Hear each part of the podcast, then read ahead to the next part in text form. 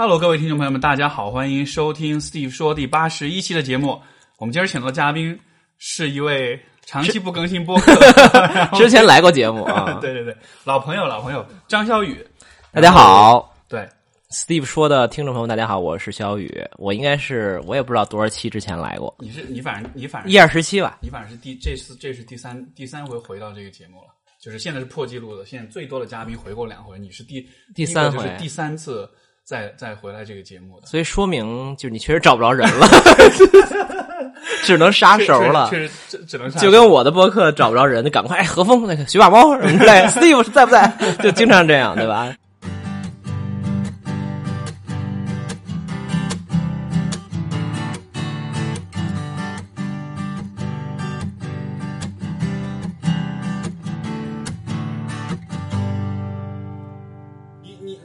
播客停更了是吗？对，因为我很多粉丝在问。嗯，先给，如果你是 Steve 说的那个新听众，就是我可以简单介绍一下，对吧？就是，呃，我也是一个所谓播客的主播，然后我自己有一档播客叫得意忘形，然后，呃，从一七年初开始更新，一直更新到一八年初，正好更新了一年时间，有四十五期节目，然后，嗯。所以你的你有很多这个听众有在问为什么我停更了，包括我的微博也有一些问为什么为什么停更了。首先，我觉得对吧？就是大家不要用“停更”这个词。你想一想，这个《Game of Thrones》对吧？《冰与火之歌》或者是什么什么卷福演的那个叫什么《福尔摩斯福》，尔摩斯对吧？就是你想那些美剧不都是一季一季的吗？那一季中间突然隔很久，有的时候隔一年，对吧？所以说，所以我自己把它称为第一季结束了，第二季还没有开始这个空档期。啊，所以它不算停更吧？但是真正啊，我觉得背后的原因也可以大家随便聊一聊。就是我其实做我自己的那档播客的时候呢，有这么一个核心的想法，就是说有几个核心的理念。我觉得我正好也可以说一说，咱们都做播客，我觉得可以交流。就是啊，我非常坚信几点。第一点是啊，做一件事情，尤其是这种啊，比如说你要分享很多东西啊，或者是你要就是公开说很多东西，我反而觉得其实。越是给自己做，越能坚持下去。就是我曾经也，呃，就我我，比如说我曾经也做过很多事情，我觉得是哇，这事儿特别重要，特别好，然后我要愿意奉献，我愿意去坚持。然后有的时候是给自己的，比如说啊、什么减肥对吧？跑步健身对吧？有的时候是这种啊，写写写文章，我要多长时间写些文章，我要录播课，告诉大家很多东西。后来我发现，其实。最终这些东西我真正坚持下来了，我都都是觉得那个东西我第一做起来不费劲，就是我不会做之前哇有特别大的阻抗，是心想哇今天天儿好不好，我就不想去跑步了，或者我今天这个特别烦，我不想学背英语单词了，对吧？就我们都有这样的经历。第二呢是就是这个东西是 for my own benefit，就是说我自己是有很多好处获得的。嗯、所以去年做这个播客的时候，我觉得最核心那个点是在于啊、我自己录这个播客对我自己是一种治愈。这个治愈可能这个词儿不一定准确啊，对于一个心理学专业的人来讲啊，或者说它是我自己表达的一种渠道啊，或者是我跟他人连接的一种方式啊。包括去年我因为这个东西，更多的跟我的好朋友们哎能聚一聚聊聊天我觉得，然后可能朋友说，哎呀，那个最近好久没见了，来一块录个播客吧，然后我们就去了，对吧？就反而那个播客是一个副产品，我们彼此的相见，我们彼此的这种聊天可能是更重要的。不是带着某种具体的目的去做的。关键如果是录播客的聊天和一般朋友聚会呢，还不一样，因为因为是个播客，所以你煞有介事的，你得聊点有内容的东西，对你懂我意思吗？对对对就就不像一般饭局吃饭上是瞎扯的瞎扯，那其实挺没意思的。但就这个，我我这个我觉得是对。比如说我们今天聊天，我们肯定，比如说那个聊完了以后，还会聊点胡聊的这种这种那种了，但是我们至少保证在录播课的这段时间内，就是他大家的交流是很有效率的，然后是彼此能给带来对方带来一些新知的吧。所以我这一年做完了以后，我会发现呃一件事情，就是说我自己心中那些特别特别每天就是 screaming 的那些问题，已经聊的差不多了。是，然后呢，我当然还有更多的困惑和问题，但是那些东西我还没有想好怎么说去表达。所以当我知道我失去这个东西之后呢，我的那个作品。如果我把播客当成我的作品的话，就是我觉得他那个东西的灵魂就会削被削弱了，所以我一定要找到下一次我特别想说一些东西，或者我觉得我确实又搞不清楚这个东西，或者有些困惑我不得不说的时候，我就我就可以开启下下一季了。下一季因为我并没有把它当成一个媒体作品或者我谋生的手段，而是我觉得它是我一个 artwork，就它是我一个小小的作品。它虽然它不是什么高高高级特别大师的作品，但是它是这样的。另外，我就觉得。啊、我希望能给自己一点时间去 reflect，就是说我做了这几十期节目了，然后我会的东西我都掏出来了，然后我需要补充新东西。我相信你做这些节目，包括你输出这么多年，你也会有这种，我靠，有一天突然一睁眼，对吧？是已经到了，我我已经到了，是吧一会儿也可以聊一聊对吧 对对对，就是你你你的十八般武艺，你积累的这么多年的东西，你所有的东西你都已经奉献出来了但是 where's what's the next，对吧？就是你接下来要干什么，或者你要往哪个方向走，然后你要补充什么新的东西，你怎么样自己能更加从自己的层面上去成成长，对吧？我最讨呃不能说讨厌那个词儿有点，我最遗憾的是我自己，比如说从十年前我就看很多打引号的大 V，那十年前还没什么微博这种东西呢，都是什么豆瓣儿啊，什么什么虎扑，然后这种因为篮球我也很看篮球是，就是看很多地方啊、人写作，对吧？然后我发现。呃，其实其实最遗憾的一点是，比如说这十年以来，我看这些东西，我发现很多人写了好多年，最后发现你第看他第五年的东西，跟他第一年的东西没有任何进步，就是还是说的那点事儿。就是我是非常害怕自己变成这样的人的。我特别希望我现在看前年写的东西，去年有点早，比如说前年写的东西，我靠，什么鬼，对吧？垃圾。呃，虽然很很羞愧啊，就这样会有一种羞愧的情感，觉得自己是傻叉儿，对吧？然后写的什么鬼？有有这种感觉不才是对的嘛？就对啊对吧？就对，说明有有有一些成长，有一些东西嘛，就是打自己过去过去的自己的脸嘛。所以我觉得，那既然没有这些东西，虽然得意忘形，我不夸张或太谦逊的说，是受到挺多人喜欢和欢迎的，而且我觉得很多人真的是有在很认真的催更，对吧？但是我觉得，呃，为了真正对得起。呃，我自己和听众，我就决定停一停，但是这不妨碍我来 Steve 这儿就话痨一下，或者是再跟大家。对，跟大家聊聊一聊。不好意思，我上来说了一大串但是这是我呃觉得有必要给大家交代的一个东西吧。对没有，我我我我我其实特别认同你所你所讲这点，就是说，因因为这其实让我想到，呃，之前我看一个 TED 的那个视频，然后我在微博上也发了，转很多人转，然后他就说，其实他其实就在挑战说，我们对于呃工作的一种一种啊、一种固化的一种认识，就觉得一个人工作就是一个人一生你就干这么一件事儿，嗯，对吧？就是说，可能在比较、呃、比较传统的思观念里面，就认为就是你学一个东西，然后你做一个工作，然后 that's it，你这一生大概就是这样一个路径。但是我们可能比较难想到说，OK，我做一件事儿做一段时间，但是我得停一停，我得花点时间去反思，去学，去去去扩充一下自己，去学点新知，然后我可能会找到一个略有点不同的方向，然后就这么就是一个，就是说是人生感觉像是应该是阶段性的，而不是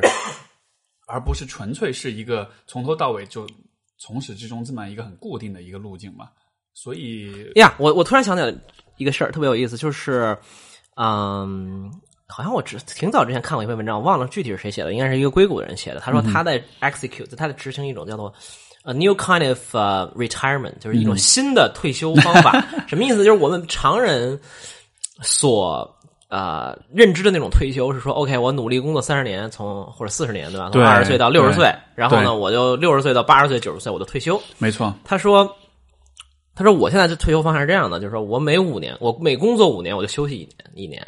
所以我把后那后三十年的退休平更平均的啊分布在我的 career 中，因为这样你说，首先五年，你每五年休息一年，你好像每一年休息一年，好像有点 过分是吧？你每五年呢，基本上保证你一个 career 有一个连续性，是对吧？然后你自己也在这个五年是足够在一个岗位上学到比较多的东西了，甚至都有点，我觉得在我看来，以以当今的节奏，可能三年可能都够了。呃，但这个个人看法了啊，不重要，具体数字大家各有拿捏。那那你实际上，呃呃，但同时呢，你每五年去 reflect 一下呢，或者说去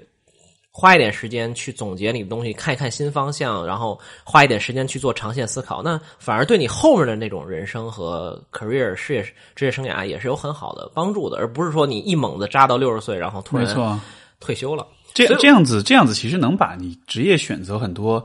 就是很多选择的那个风险和那个压力就给分，就是给它分分散了分散了，对对吧？你就不会说，而且你每五年或者你每六年工，相当于你每六六年工作五年，人家求职者不是应聘方也不会觉得你很奇怪，觉得你好像就是好久没工作了，脱离对，但是这个是我觉得很有趣的一个现象，就是就是很我我我的虽然我职场的经验不是那么的多，但是我平时比如朋友，包括我的伴侣，我们会聊到这个问题，大家特别怕断档。呀。就就是觉得好像我 gap 了一年，就觉得，诶，这个我有这么 gap 一年，那会不会别人就不要我？就大家就好像很多人有这么一个，我不知道吧？你觉得呢？就是会有这样的状况？我觉得是这样，就是取决于你对 gap，你在 gap 上时候都干了什么。如果你 gap 上天天吃鸡，那可能真的真的就是就没人要你了。但是我觉得是这样，就是我自己是一个非常非常坚坚信，呃，人是需要花时间做长线思考的一个人。就是我自己非常受益于，然后曾经也受困于，并我发现我身边的各种朋友。呃，可能都有一个问题，就是大家由于是节奏特别的快，然后每天都赶着做各种事儿，然后压力很大，然后就没有那种真正做 long term thinking 的时间和精力了。就是你让他说 OK，你有没有想过更长远的事情，或者说更长远的一个 strategy，都不是说我的人生目标那种长远，而是说未来五年你整体的一个生活的，就是。就是 strategy，就是战略是什么？就大概要达成什么目标，然后你怎么去达成？就大家是很模糊的。就没有没有想这事儿，而我相反，我可能我原来跟我原来创业有关系，我可能被训练到就是天天要想这件事儿。就是如果你想象不到五到十年你有一个什么样的大概的方向和规划和计划，或者那个我们叫我很不喜欢用太多大词儿，但是就是所谓的终局思维，就是说 end game，就是说你的那个终局，你希望最终的那个东西什么样，然后你反倒推现在应该做什么，这在你做很多 business 的时候很重要嘛。啊、我举个例子，比如说美团，然后最最近美团来上海了，打车，对吧？就是很多人问我，呃我不是专家了，但是很多人会跟我瞎聊天说，王兴想干嘛呀？美团想干嘛？然后我说这个东西很简单，就是我就一句话能解释清楚，叫做没有人他为什么要做打车呢？就是没有人是因为要出行去打车的，就是你打车一定有个目的，对对吧？是吃饭，对或者是见朋友玩，或者怎么样？那美团现在干的不就是吃喝玩乐吗？那么它承接这种呃出行这一个东西，就是在商业逻辑上很相对很很顺的一个道，它相当于是把所有这几件事儿都全部这个怎么说呢？这个整个这个逻辑就给全部给跑通了。对对对，没错，所有的事情连在所以一块儿了。他可能我我想象的中，美团老板的心里呢，有一定有一个 end game，就是这个东西大概那个终局，但是终局也是阶阶段性的，就是人人生没有真正的终局，对吧？终局就是死亡，死亡甚至都不是终局，对吧？那至少某一个阶段的性的一个终极形态，哦，是 OK，你只要涉及到吃喝玩乐的出行。从上游到下游，从出行到呃到服务到出行，它都是这家公司给你那什么的。比如说我那天跟朋友吃饭 特别逗，我发现我正吃着饭呢，在一个小餐馆，然后进来那个一个人是做那种线下推广的，就类似于哎老板按一下这 app，然后 扫码，然后扫码，对，但他是 to B 的嘛，就是啊给这个企业的嘛，就给这个餐馆本身的。一看一问是什么呢？就是卖菜的，就是说。你作为一个餐馆，你肯定需要什么胡萝卜、西红柿、土豆、肉，对吧？那现在他们都是去菜市场采购，或者有一些 supplier 就都供应商。但越中小型的，就麦当劳肯定是供应商都是千挑万选的，对吧？但是你一般的小餐馆，你可能都是菜市场买菜，或者有一些固定的肉铺你老去。那他们现在就是整合这一套东西，让这种小商贩能够以更低的价格、更快的速度，你今天晚上下好单，明天早上菜就给你送到了，就干这么一件事。明白后来我就问这个人，这个人不是美美团的，我就问你最大竞争对手是谁？他就说就是美团的一个叫快驴，反正一般人他不知道，咱也不开开餐馆。嗯嗯你看这个东西就又 make sense 了，因为我作为美团，我是给你一个终端的服务，对吧？就是你到那儿打折或者点评，点点评现在也是美团的，by the way。那呃，或者你团购，对吧？但我在后端，呃，我把你商家引流这块儿服务好了，那后边是什么呢？就是你你你的客户端，你的那个需求端弄好了，我供应端也把你打通，对吧？供应端我帮你弄菜弄肉，让你对吧？整个这个周转起来很好，最后你一套全部运行在我这上，然后这些物流还是能共享的。物流出行乱七八糟这些，对吧？这些东西都能共享的，没错全是共享的那就是就是他可能说的有点远啊，不好意思。但是我希望给这个呃播客的听众带一点新思维。估计你们聊 business 的不多，对吧？这是我的一个一点点背景。我们都是聊分手了呀，这种问题。呃，不挺生生意做不好就要分手了。不不是不 是，但是但是但是但是，就是我会有一个问题，就是说，你说这种 end game 这种终局，对吧？那从就是从一个 business 的角度来说，比如说你能画这样一个画面，从一个个人的角度来说，你怎么去找这种中局呢？哇，好问题。因为因就我观我的一个观察是，实际上，呃，人们会换很多的工作，人们也会选择，因为比如说，呃我还是跟我自己的这个咨询的经验，就是就是比如说到这个职业规划，说到这种工作的变动，你会看到，其实很多人他最终还是会换工作，而且他还是会换那种曾经想要做但是不敢做，就是这个变化其实是很大的，对但只是在。可能在一开始的时候，大家不太敢去想这种事情但实际上最终它还是会发生。对，所以，但是就或者就是更，或者是相对缓慢的发生，但是还是发生了。对对对，所以就好像是你说这种 end game，它其实是有点是有点躲不掉的。呀、就是就是你的个性对你的个性、你的性格、你的包括你的环境，它会最终把你推向那个方向。是，但是就但你可能中间内耗相当大。而且就是你，如果你看到这个终局的话，你其实，在做选择的时候，你就会有意识的去做一些，就可能更快达到这个终局的选择，是而不是说绕弯路、抵抗半天，我浪费了三年、五年时间去做了一个，其实后来发现就并没有帮助的一个，就你懂我意思吗？对，是的，就是我觉得我我谈不上，我肯定不是专家啊，我也只能这个说我自己一点体验。呃，我觉得是这样，就是我觉得我们每个人其实是对未来的自己的某种生活状态，就每个人肯定会想说，哎以后我大概想过一个什么样的生活呀？对对吧？就这是我们每个人肯定在人生中的从十几岁到二十岁到三十岁到四十岁，可能都会想这个问题，就是以后大概要过一个什么生活。但是我觉得大家呃，我自己的一个方法是，就是或者说我觉得大家没有做到的一个东西是，大家没有具象化这个东西。嗯就是我觉得具就是我们大概都想晚点起床，然后 这个不用不用什么一天工作，我靠加班加到吐血，对吧？然后挣钱相对比较容易，然后没事儿就跟朋友聚聚，然后出国天天不是一年经常出国旅游，就是这些谁都能说得出来，对吧？就是但是就是我觉得这个东西是不够具象和准确的。我觉得我花了很多时间去真正的 picture 出来，或者精确的描述。我不，哎，这个心理学里应该有一些，就是如果你能比较精确描述你的情绪，实际上对你很多东西有帮助嘛，吧？对吧对就是这个，你能你能语语言化，你能 verbalize 你的情绪，它实际上是帮助你去处理你的情绪。帮助处理，帮助你消化、接受，对吧？是一样的，就是是你看这东西都是所有都是通的。就是说我我觉得更好的方式是大家去 verbalize，或者说更准确的说是更好的也许是 visualize，visualize 可就是你视化，可视化就是你大概那个生活模式状态是呃是什么样子的，对。甚至可以特别具体，因为这个东西一定不会 exactly 就最终是一定是那样，但是你如果描述出来了，你就有一个有一个大概的那个蓝图在那儿。比如说，我举例是说，我特别希望我以后每周的每一天早上都不用去挤挤地铁，然后嗯。呢，能够早上花俩小时打网球。对吧？这是很具体的一个，是。就 maybe 可能我现在也没法做到，或者我以最终也没做到啊，因为可能膝盖不好，你就没法天天打。对，但是它就成为了一个你被你描述出来的很精确的东西，它会反过来影响你，对它会指导你很多东西。当然了，你说哦，那我花了俩小时打球了，谁付你钱啊？对吧？谁让你给你钱？那你会想说，那我生活来源是什么？是我下午要干嘛？对吧？那我比如我会想说，我希望我以后，比如说每一个季度可以在一个城市，不是我不是我长大的城市的地方，嗯，待，比如说两三周，也不用太多啊，就比如就是每每两三个月，你能在一个地方待两三周，对然后也不影响你的工作，或者是等等等等。那这个是我花了很长时间确定下来的一个呃阶段性的目标，也不是终局了啊，谈不上终局，但是阶段性的目标，比如说三五年的目标。那我就想说，哦，那如果我希望达到这个事情，那我现在反推，我现在应该做什么准备，没错，对吧？就是所以，当这个东西更具象化以后，而且具象化还有一个好处，就是你呃，你更难骗自己。因为，对吧？就是你具象化，你你大概说说啊，我喜欢什么财务自由，然后就是 对，没有任何意义。是对吧因为因为因为因为你具象化之后，其实我觉得一方面是更难骗自己，还有一方面是你会更不容易被周围人的各种 bullshit 所影响，你知道吗？是因为其实会有很多人会告诉你，这不行不对不对，这不行，这样没没错，对，就是说，比如说，我觉得呃，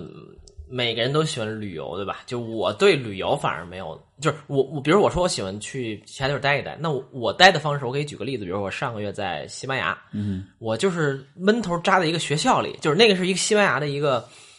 特别著名的欧洲后花园，很多人到那儿去度假，因为是一个小岛，很漂亮。你可以想象，哇，阳光、沙滩，吃吃喝喝，对吧？我就是一秒钟都没有去，就一秒钟都没有待，我就闷头扎在一个学校里，那个学学校是一个网球学校，然后我就在那个学校里，天天就是写东西，然后打球，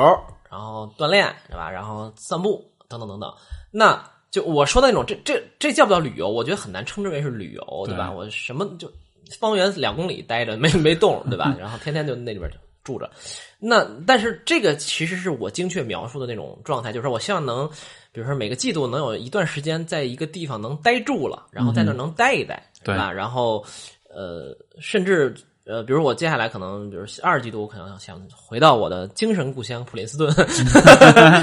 就是一个美国的小，大家知道普林斯顿大学嘛，然后就是去一个小镇，其实是，那我就在那儿待着，我就也也不用去什么大城市，但是它离纽约很近，对吧？你偶尔还是可以浪一下，是，但是你就可以那儿待住了，你不用说哇，我要什么穿越美国多少个城市，然后什么吃吃喝，就也不是。那当你就这个东西是我确，原来我也以为我喜欢旅游，对吧？后来我发现我爱的不是那个旅游，而是我喜欢在一个相对环境比较稳定，而且有好玩，就是比较有有很多年轻人啊，或者很多事，但又不嘈杂那种地方，能待住，能做点事情，能看点书，能写点东西，能思考一些事情。OK，那你这个东西描述的很精确以后，你就放弃了那个我爱环球旅行 这样一种非常不准确的执念了。是。而且那种你就是那种旅所谓的旅打引号的旅游，其实就因为因为其实我也不喜欢就是所谓的旅游，原因是就是你到一个地方你没有足够的时间去跟这个地方产生一种连接，这儿的人这儿的生活，就你看到了只是就旅游区的对吧？那些游客去的地方看的，但实际上每一个地方你待一个星期和一个月和一年，那个感觉其实都是不一样的。对，但是就我。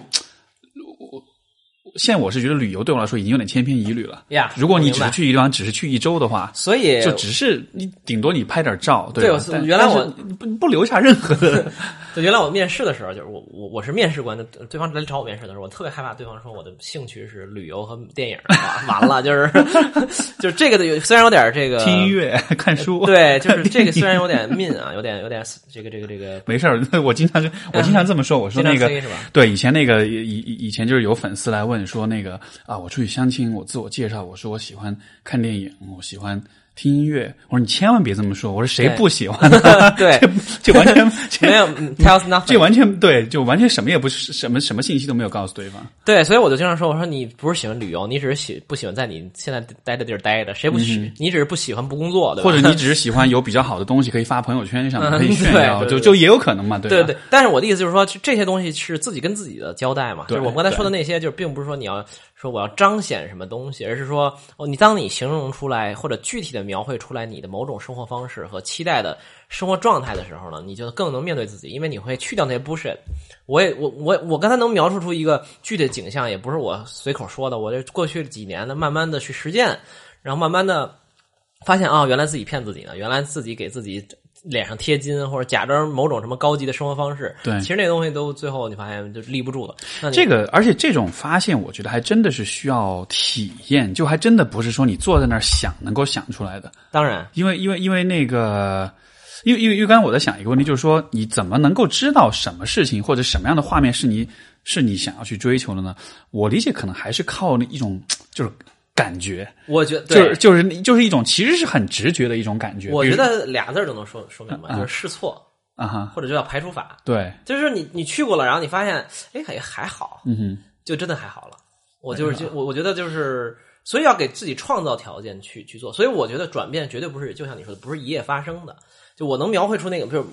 那个画面，一定是我踩了很多坑，然后去了很多自己不爱干的，干了很多自己不爱干的事儿。但我发现，哎，真的不爱干。是你执念的就放下了嘛？是，然后你就你做了很多，试了很多错，然后做了很多排所谓的排除法，然后等等等等一系列这一圈走下来，你发现哦，大概那些东西是我想要的，这些东西不是。所以，所以像我我我想两件事情，一个是工作，一个是婚姻。嗯，就许多人在做选择的时候，都会有这样一种想法，就。这个应该会 work，OK，然后这个我想应该这条路应该是可以走通的。然后，但是走了大概三年五年左右，崩溃了，就会觉得我的灵魂每天都在被碾压，我没有办法呼吸，就那种感觉。那就最终其实，所以我会说，也许最终我们还是会到那个我们想要的那个方向。或者我们想要那个画面，只是说对于可能很多人来说，中间他经历很多挣扎或者浪费很多时间，他他最终到那儿很慢。可能甚至是经历了很多非常惨痛的这个这个经、经历，对吧？就是然后发现就就 always 就 hit the bottom，就是跌到谷底，然后才爬上来。所以说我，所以说，你看，就比如说拿婚姻举例子，总会有我我们总会听到这样一种故事，这样一种 narrative，就是跟一个人结婚，然后突然，然后又发现，原来我爱的是这个人，我从来没有想过我会我会爱上一个，我我从来没有我从来没有意识到我有可能这么爱一个人。嗯，那现在怎么办？我的生活已经在这，我的家庭，我的孩子，但是有这样一个人存在。但是最终，我觉得这不是一个关于这个人到底是否值得你去跟他在一起的问题，明白而是说这种这样的就是这种这种这种很爱的人的存在，对这种存在这种感觉，其实它本来是你自己有可能发现的一个部分，或者说你注定会发现的一个部分。对只是这个人出来了，他把你这个部分给勾出来了。带带出来。对，但实际上他，但实际上你本来也自己是有，像你说的，如果你去 visualize 你的、你的、你的、你的、你的 end game，你是有可能发现这个部分的。对所以说，所以我觉得躲不掉，就是你你指不定哪天你遇到什么事儿，你的那个心里的小火花就被点燃，然后你根本就，但是对我来说，我我宁愿是三十岁的干这件事，不对是四十五岁干这件，事，对没错，对吧？就是没。错，呃，就是如果所谓的功利一点说的话，是。但确实是这样，就是我觉得，就所以我们说回来，就是说，你当你描绘这种某种 end game 的时候，你倒推回来的时候，你就会发现，大多数人在生活中是不做任何长线思考，或者没有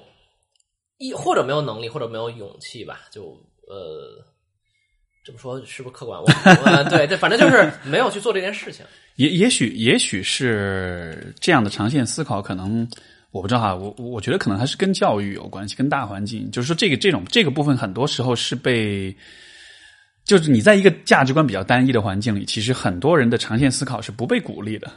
所以，因为因为你说这个，我想到一个，就我想到我一来访者，然后他是呃是个男生，然后能聊吗？呃，没，我不会聊他个人信息，啊。我我只是说有一个点，现象。就是有一个其实挺打动我的一个点，就是其实因为他他的工作就是说，呃，我也不说具体是什么，就是反正他工作现在就在做，然后就啊勉强就还行，然后呃也当然有各种各样的问题，包括就是对自己人生的这种迷茫，我就问他，我说你你你你你想想看，你小的时候什么事情是那种让你就特别兴奋、特别开心的？他说我小时候特别喜欢在台上表演。嗯，呃，不管是唱歌跳舞，还是就是你知道学校里面有那对。种文艺汇演那种活动他说他说我特别喜欢站在舞台上那种感觉，但是他现在的工作是完全是是后台，就是没有人可以看到他的。明白。我就说我就说，哎，这种感觉我都没有听，我都你不说我都没有，我都想不到哎。我说那那既然你是这样的有这样的感觉，那你你你觉得你生活中是不是也许可以往这个方向做一点尝试？对他说我不敢，为什么呢？嗯父母呗。啊，就就就很简单啊，就是父母就觉得，哦，你喜欢做这个，那这这就就做着玩就好了，你干嘛要他以他为你的人生，以以他为你的职业规划？就觉得，就是说父母的看法是，他不能看到你对这件事情的那种 passion、那种兴奋、那种愉悦，他只能看到的是从他的角度，他那个不带情感的角度，对，从现实的功利的角度，这件事情是否有价值？对我我感觉其实蛮多人是这样子被耽误下来的，那种让他们很兴奋的、很愉悦的、很向往的事情。而且我会觉得，其实每一个人一定都是有这样一个部分的，是只是取决于你你是否愿意承认这个部分，对。对吧？我非常同意，这是呃，对，我觉得是这样，就是说，我觉得，嗯，就呃，反正你是心理学背景，然后我自己，我觉得我也有一点心理学，呃，非常三脚猫的基础吧，就是我我或者说，呃，我觉得我们看是问题，很多时候还是，呃，可以呃，会可以需要更综合一点。是我现在越来越不会。嗯，我原来我觉得我我我几年前吧，我会经常觉得，哎，为什么你不敢做这件事儿？对，然后你怎么怎么怎么会这样？什么你为什么你父母说你就要听？但现在其实因为我自己也做在做心理咨询，然后我也觉得没什么，做了两年了，没有什么不能说的啊。嗯哼，就是我会更加理解，真的是每个人有每个人的苦痛，每个人有每个人的局限性，每个人有每个人的完全不为外人道的一些心理奇怪的障碍，我自己也有的，就毫无疑问，对吧？就是所以可能一个东西在你这是特简单，在别人那儿可能就是巨难。没错，没错然后别，人的一个轻松做的事儿，你就怎么也做不到。就是没错这种事儿我见的太多，或者我自己也有，所以我特别能理解你说的刚才这种话。所以我自己觉得，就我仅从一个非常提供一个非常具体实用的方法来来说这个事儿，就是说，比如说你刚才那个来访者，他很喜欢在台前的感觉，对，但他让他去辞了职，然后比如说我要是不负责任，我说你应该辞职干这，你干嘛听你爸妈？你怎么那么软弱？你怎么那么没有勇气，对吧？我觉得这种就是非常糟糕的一种沟通，对吧？嗯，但我觉得可能的一个方式是说，OK，那他能不能在某种比如业余时间，对，他去学跳舞，他去什么什么学学演出、表演或者演讲，就是我不知道，就是这种他的这种情感情绪或者需求、情感需求、感受需求，一定要在某种地方满足的。如果本职工作满足不了，那你也许你可以去尝试一些其他的东西，对吧？也许他可能上台跳个舞，可能比很多人都做的好得多，不一定是跳舞，但是可能很多。然后他去业余时间学这个事儿了，也没有什么那么大风险。对吧？然后也满足了某种需求。也许有一天他发现，我靠，我干脆干这得了，或者是我虽然没有干具体干这个，我可能由它延伸，我又可以去干点别的，或者没错，没错，就我觉得，我觉得最不好的一种方式是，就是由于我们知道，就他不是由于我们知道那事儿，我可能我真的是没法辞职去干那个，然后我就什么都不干了。就是我就挺，我就我就 do nothing，我就什么都不做，我就 at least do something。我觉得就是比如说人们说我不敢辞职去做这件事情的时候，他可能并不是真的在在考虑关于辞职的问题。我我感觉哈，这呀这背后也许有一个更深层的东西是什么呢？就是就是你得为这事儿负责，嗯，你懂我意思吗？嗯，因为工作的话你是免除了很多责任的，对。但是你要做一件你喜欢的事儿。其实是蛮沉重的，因为你你的对。不以后不管怎么样，你你得为这事儿负责，对，对吧？但是就我甚至是他会有一些其他的压力，比如说，如果你辞了职去干这个事儿，所有人都会盯着你这个决定，没错是。就说：“哎，你看这小孩子，这孩子对吧？追求自我去了，对吧？世界那么大，我想去看看去了，对吧？那你到底做的好不好？对，你到底做得怎么样？然后那会儿，就人在压力下一定会动作变形的。但是但是你就算去做了，然后你就算失败，呃又怎样呢？就就比如说你去看看世界这么，你看，然后完了，然后大家说不能说嘛，因为我们还是 对吧？要看外人的眼光啊。对对对，不对对，但是我点就在于，OK，比如说你做一件事儿，你失败了，然后大家指指点点，然后呢，就下，因为因为好像我们会就是我们会想到说，哦，别人会嘲笑我或怎么样的，嘲嘲笑，然后接下去是什么呢？就嘲笑只是，因为我理解，就嘲笑他只是嘲笑。如果他会嘲笑你的话，我我倾向于认为会嘲笑你的人，他们其实同时也是没有太大兴趣去了解你的人。对所以这样的人，他在你生活里面出现，或者他的角色，他可能就是这个阶段会有吧。他嘲笑完了，他其实就走，就像路人旁观一样，对他就走了。然后他其实并不是真的会 care 你，他也不会一直出现在你。所以我就会觉得，哎，那那就嘲笑，然后完了，那接下去了，你接下去生活其实还是你自己的。对，但我我觉得我。哎，我们就是我好像又开始被他们代言了，就是我觉得每个人都会有那种呃缺乏信心的部分吧。嗯就我觉得在尤其在我国对吧？我刚刚说贵国，在 你国，你国对，然后我觉得有那种从心底里比较有自信的人是比较少的，嗯，所以这个时候我们往往会依赖于，我觉得我是相对比较有自信的人，但仍然我有非常很多时刻我是非常依赖，不能说依赖，就是非常看重别人的评价的，是。因为我会通过别人的评价。来定义我自己是谁，或者评价我做的好不好？你看，他说我这个不行，而且那个人可能还是 说的 make sense，对吧？说的有点不不是只是谩骂我，而只是说可能说的对，那我就会觉得哇，不安全感来了，或者是那个缺乏自信那种感觉来了。那、那是不是我当时那个辞职的那都是错误啊？那我是不是应该回去干别的？就是这是一系列的，这不是我明白你做心理学，你咨询，你一定知道，就积重难返，它是一定是一堆综合原因导致的一个某种具象的反应。这个问题，呃你你讲这个问题，嗯我自己的应对的方式，当然可能也不是特别好，就是怎么说呢？就是就是基本上就是完全的无视跟逃避，嗯就是我甚至会刻意的避免自己的，比如说某些选择被别人所评价，，OK，啊、或者说，比如说家人或者朋友之间有这种讨论的话，有的时候我就会不去，就压根就不去参与这样的对话。当然，这个可能有点缩头乌龟哈，但就是，没事，whatever works，对但但对，但就是但就是、呃这样至至少耳根子清净一点。但是这样的坏处可能是在于说，有的时候其实你的你是需要的。对，就是有些反馈是有是有价值是有帮助的。所以如果只是一直停留在自己那自洽的那个圈子里的话，没没没有完美的解决方案了，可能你 应该找，比如说几个你常常这个对。可以给你所谓的这个叫什么建设性批评的人，没错，这样比较。好。我觉得我我觉得这个可能是一个好方式，就是，嗯，总体来讲，我是一个不是特别在意别别人评价的人，嗯呃，但我又知道，其实 每个人都需要反馈，嗯尤其是所谓 constructive，对吧？就是有建设性的呃批评和反馈。那我就自己构建一个相对小的圈子，他们是能不用那么在乎我怎么想和呃所谓情面或者什么样，能给我一些反馈的啊、我我试图在做这件事儿，因为。这个事儿对我来讲也不容易，因为我这个人就是属于那种说服别人能力太强，所以别人说我的时候，我经常就是哪怕是很好的朋友，就我不会往心里去，不会就觉得特特讨厌。但是我经常说的你没没没没道理，所以能说动我也不容易。但呃我就比较或者说比较固执吧。我觉得，我觉得是什么样的反馈算是那种真的应该去听的，就是那种让你有点不舒服的反馈，而且呃而且对就不是不是那种，就是说啊你是什么你是什么瞎扯，就这种这种显然是毫无意义的对，但是我觉得。往往是来自那种有点了解你，也比较在乎你的人。有的时候是他们其实说的一些东西，你会觉得，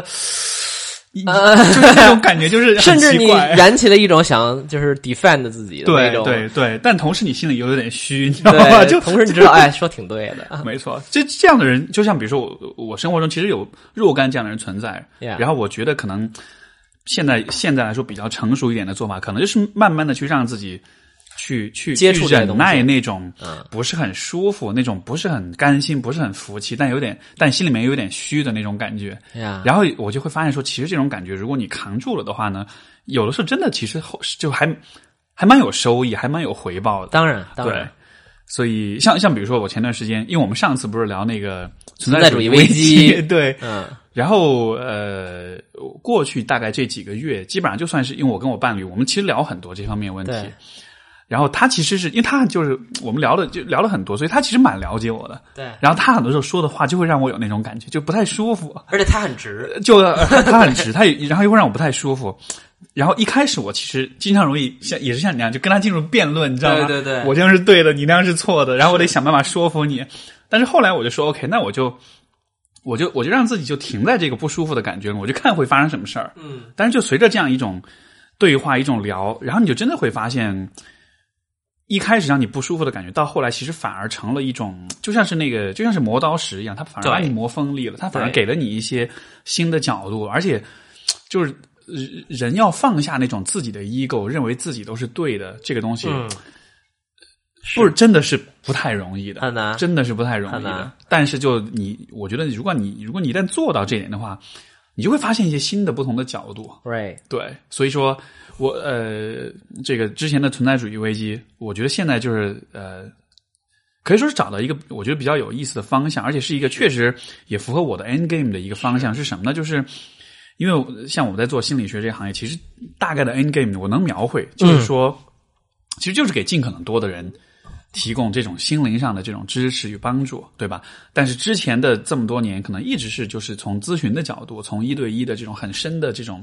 这样一个角度去做事情。但是现在我就发现说，现在我就在想说，有没有可能突破这样的一个一种形式？因为这种形式它能帮到人实在太少了，所以我现在就开始想，有没有一种更广泛的一种更能够被大众所接受的方式，但同时又不是那种忽悠的方式。然后，所以其实呃，我会也是跟我的伴侣我们去聊的过程中，我觉得就琢磨出这么一一种可能性，就是说有没有可能，其实呃，因为人的生活中是有很多仪式的，对，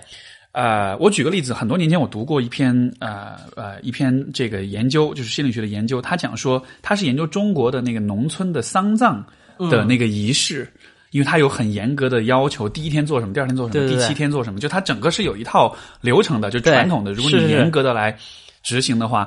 他就会这个研究就会发现说，这个丧葬仪式的整个设计，它其实和人的哀伤的这个心理过程是非常的 match，非常匹配的。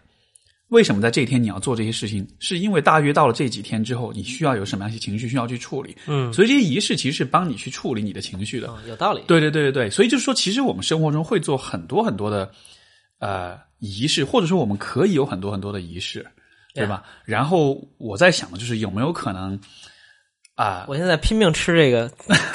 坚果，就是一种仪式，就是我感觉哎，对呀、比如说你拼命吃冰激凌，这也是一种仪式，对啊。吧？爆一桶冰激凌，你看现在电影、电视里，没错，它就是一种仪式、就是啊，对。处理悲伤，对，所以就是说，我就在想说，有没有可能，比如说我做出来一些东西、一些产品、一些设计，我能帮大家去优化这一，或者我能帮大家创造一些自己的这种能够帮助你的仪式。你平这些仪式可能是你平时生活中都会做的，但是呢，因为有我的一个设计或者产品的存在，它能帮你去优化这个仪式。呀呃，我我我，像我有一个小本儿，我最近没事儿，我就在上面 brainstorm 各种爱设计。，Yeah，然后我我就给几个我觉得相对来说，我觉得不是那么就是因为最好的 idea，我不想现在给了，但是怕被攻击。呃对对对，但是就是 你稍等。Hold that 啊 thought，就是我先稍微总结一下，因为我有一个东西想说，然后回到你好好好好，说因为这感觉聊聊到你的那个 百年大计了。是这样，就是我刚才说，就是说我们要创造一种啊、construct 呃 constructive feedback，就是说这种嗯给能给你比较建设性意见和反馈，尤其是批评的这个小圈子嘛。嗯哼因为我最近在研究所谓投投资的一些东西，尤其是股票的一些东西。然后，因为我原来是有一些专业的嘛，是有这一点专业背景。然后最近我在重新 pick up，然后研究一些东西，我就想起啊、我想起一个东西，我觉得特别值得说，嗯就是。嗯，他们讲就是就是我很喜欢的一个投资人叫查理芒格呢，他说了一个观点，我觉得特别棒。他说：“你怎么样去？呃，我随便我我稍微说的这个白话一点，比如你怎么样确定你想买一股票？对对吧？你你想或者相当于就就你比如你要买一个股票，其实是你的一种信念，你的一种想法，你的一种就是想做的东西。他说你最应该做的是，你找到你认识所认识的人里面的最聪明的那个人，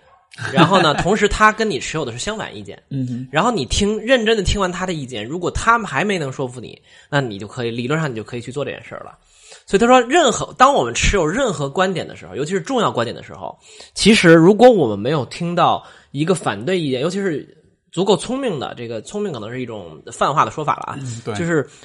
一个你认为比较聪明的人，他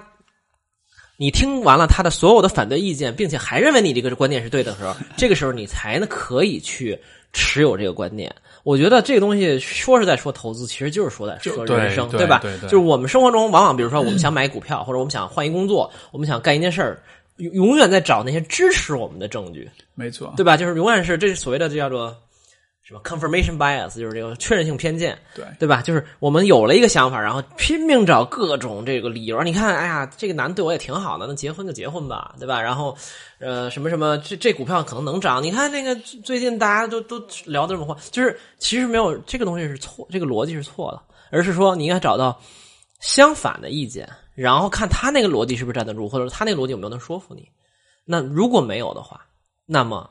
你才知道去做这件事儿。所以我觉得，其实我慢慢就在想这件事儿，就是说我们我自己有很强的这种倾向，比如说我最近想买。此条不构成任何投资建议啊，比如说最近想买 Facebook，对吧？我的 Facebook 跌到一个程度，我想买 Facebook，然后我就天天在上面看哇，Facebook 怎么好啊？然后 这个扎克伯格多么伟大领导啊！现在暂时遇到的危危险危机有他们多么重要现在就跌？跌下来了是吗？对，跌挺多的嘛对对。然后我就说啊，你看巴菲特说别人恐别人恐惧，我贪婪，那现在就是 就是到了，就是你会找很多证据，而且这种都是潜意识的。对对对，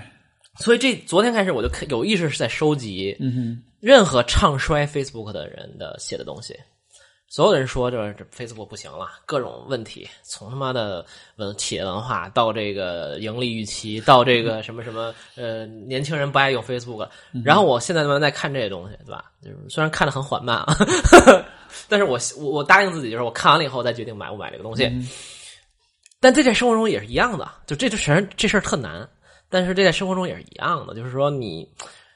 你做很多人生的决定，我觉得都需要去找能给你反对意见的人，甚至有的时候是为了反对而反对你。这个人可能跟你意见差不多，但是他说：“哎，如果我扮演一个我要反对你的人，那我可能会说这些东西，那你是怎么考虑的？”哎，我觉得这也是有意义的，因为有的时候你不一定能找到那种完全跟你相反的人，尤其是对吧？我觉得这非常非常重要。所以，就刚才我说的，就是在生活中我们要建立起一些这种知识系统，这个知识系统可能是包括能够反对你、能够 challenge 你的人的。嗯哼。所以呀，我我觉得，我觉得，因为说，其实人的呃思考、人的认知，其实呃，这个这个又又发散出一个点来啊，就是说，人都是很依赖一种很依赖预判的，就是我们会非常的，就是我，你可以理解为就是如果我们看脑神经科学的话，会看到说人的大脑会有这样一种体系跟模式，呃，去尽可能的预判所有的事情。呀，然后啊、呃甚至很多时候我们会把这种预判感知为就是就是客观的现实。真的了。对我我举个例子，因为这是前段时间我读了一本很有意思书，叫《不存在的人》。那个书它讲的是一些特别奇葩的一些心理疾病，然后它是从神经科学的脑神经科学角度去解释为什么会有这样的一些病。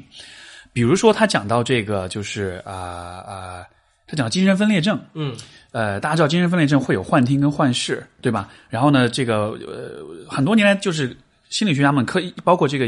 呃呃呃医学家们就一直在试图解释为什么会有幻听跟幻视，为什么比如说我会觉得脑子里有人跟我讲话，对对，然后其实。从脑神经科学就提他们这个书，他就讲，他说提出一种新的，我觉得非常有意思的解释是什么呢？就是说，我们的大脑其实，比如说在呃会呃会预测，比如说呃接下来可能会发生什么事情，或者说我们会有什么样的一些想法，然后呢，呃这种预测会在你脑子里构建出一些这样的想，就是呃假设比如说你你你啊、你你看到一个人，你的脑子就会有关于这个人的一些想法冒出来，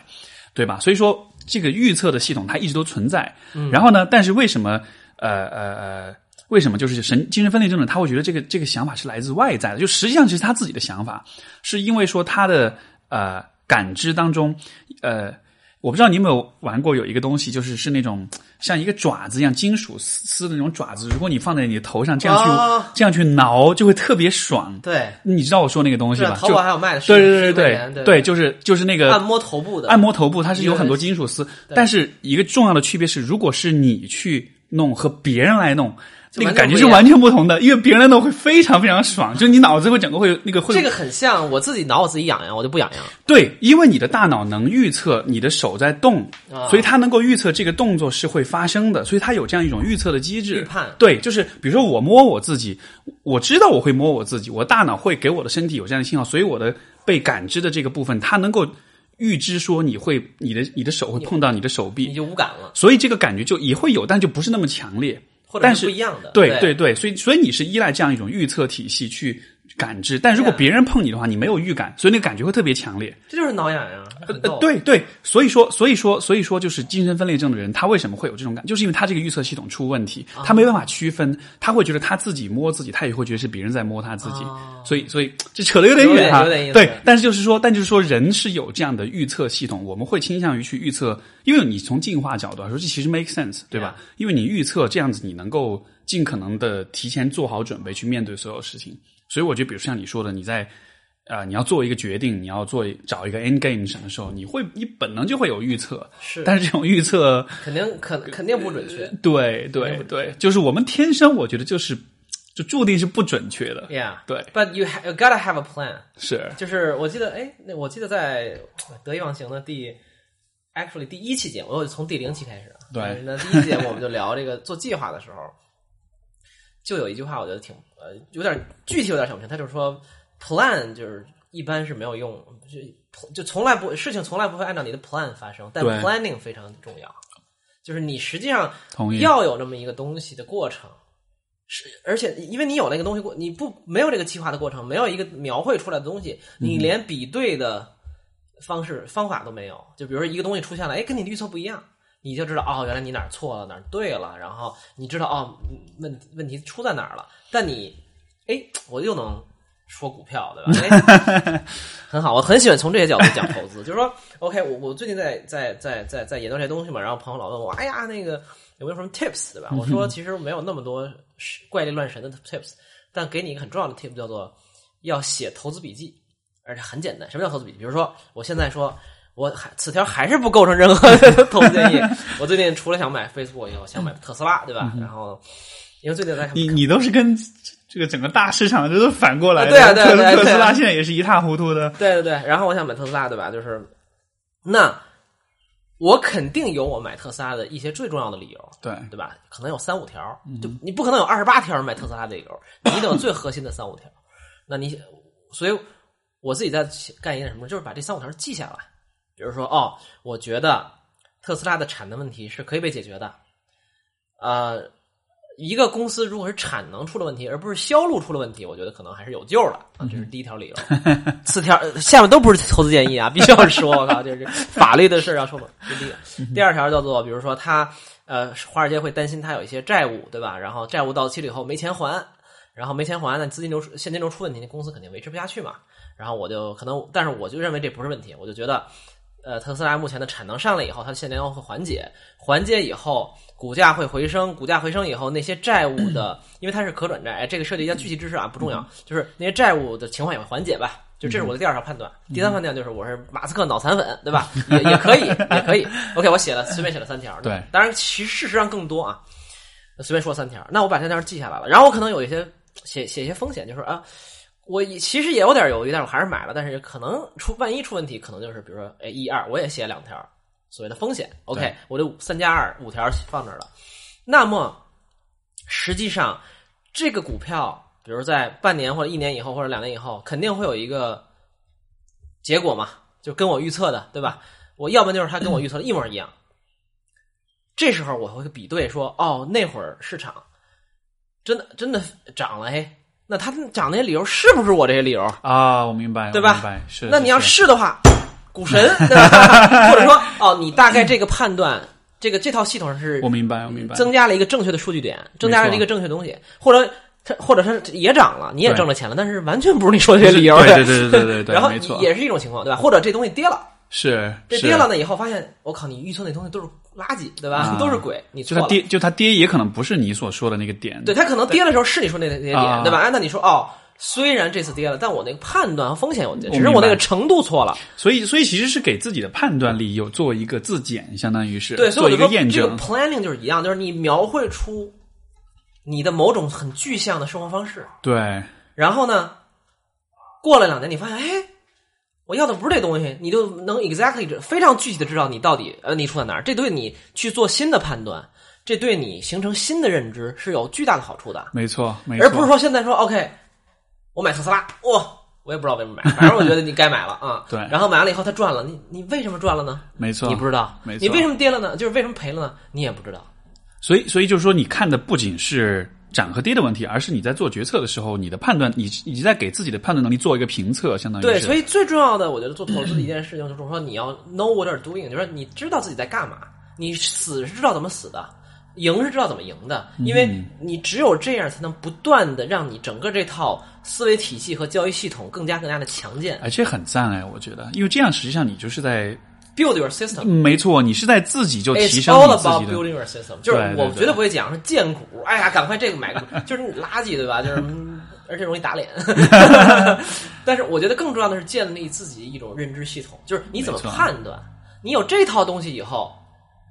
你就有一个基础了，有这个基础以后，你就能外界来的很多信息，你就能为你所用了。因为一旦这个东西外界，比如说一个大大师说了一个跟你一模一样的，就哇，太爽了！我我也是这么想的。问问题就是，总会有大师跟你说的是一样的啊。对，但是还有一些东西不一样，你会想说，哎，他说的是不是有道理？对，那他这种跟我冲突在哪儿？是是，或者说我这个东西可能也 work，他那也 work 呀。对，就是他。就跟心理学一样，你解释一个那个行为，你用八百种方式。我我我想到了，我我想到了一个点，其实是这样的，就是说，就比如说，你你决定跟一个人谈恋爱，然后你喜欢他什么，你讨厌他什么，然后你把他记那儿。但是问题是，问题是这样的，就是生活中有一部分事情是不能靠理性做做做决策的，就是我觉得爱情是。至少很大一个程度应该是非理性。我我明白，但就只是我觉得就只是为了好玩。然后对你你你写那，然后你最后分手时，你看看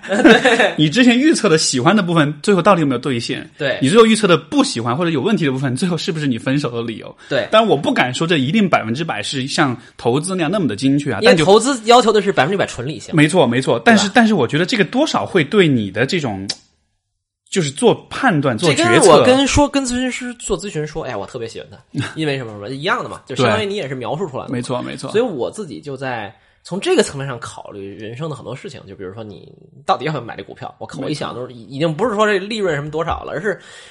你的判断到底是什么？什么东西给你这个信心？你到底你到底图一个什么？就其实最后你发现这些都是 mental game，就是都是跟你做心理学跟那可能是这其实是一样的。我觉得这还是就是说人的。头脑人的思维其实倾向于做直觉的预测的，然后尽可能不花不花费功夫的这种判断。呃，但是问题就在于做这样的判断的时候，你其实并不确定到底哪些因素关键在那些东西根本不是判断，根本就对是瞎来。很多时候，它其实就是就就它其实呃就是一种影响。就比如说那个呃，你你说到投资啊，我想我以前我导师他以前做过一个很有很有意思的一个一个一个，相当于是个培训项目。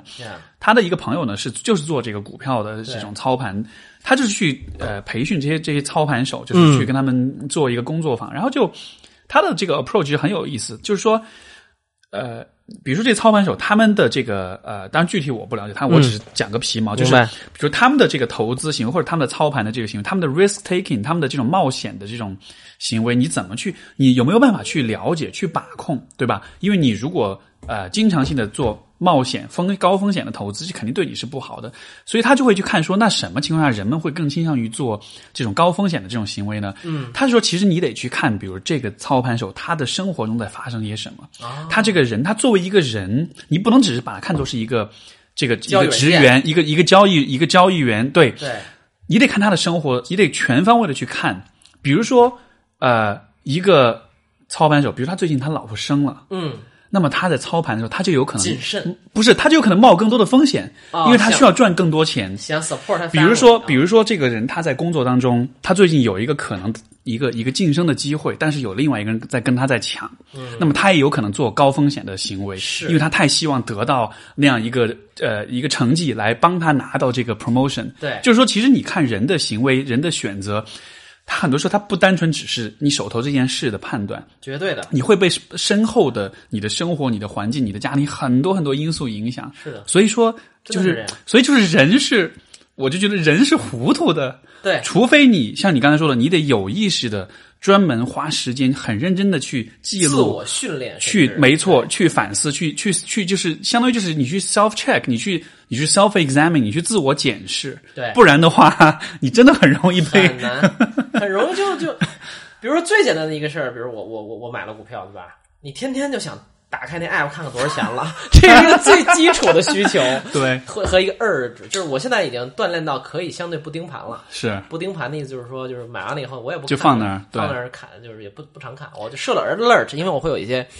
啊、交易规则，比如说我一旦这个东西跌了回跌跌了百分之二十，我会补一些仓，这这不重要了啊。嗯，但是我原来就老给自己理由说，哎，那我得看看多少钱了，我才知道补不补啊，对吧？现在我都干脆设一 alert，就是但是所以会不会说，其实我不知道，就是也许很多的这种这种韭菜 这种小股民，就他们可能就每天看这个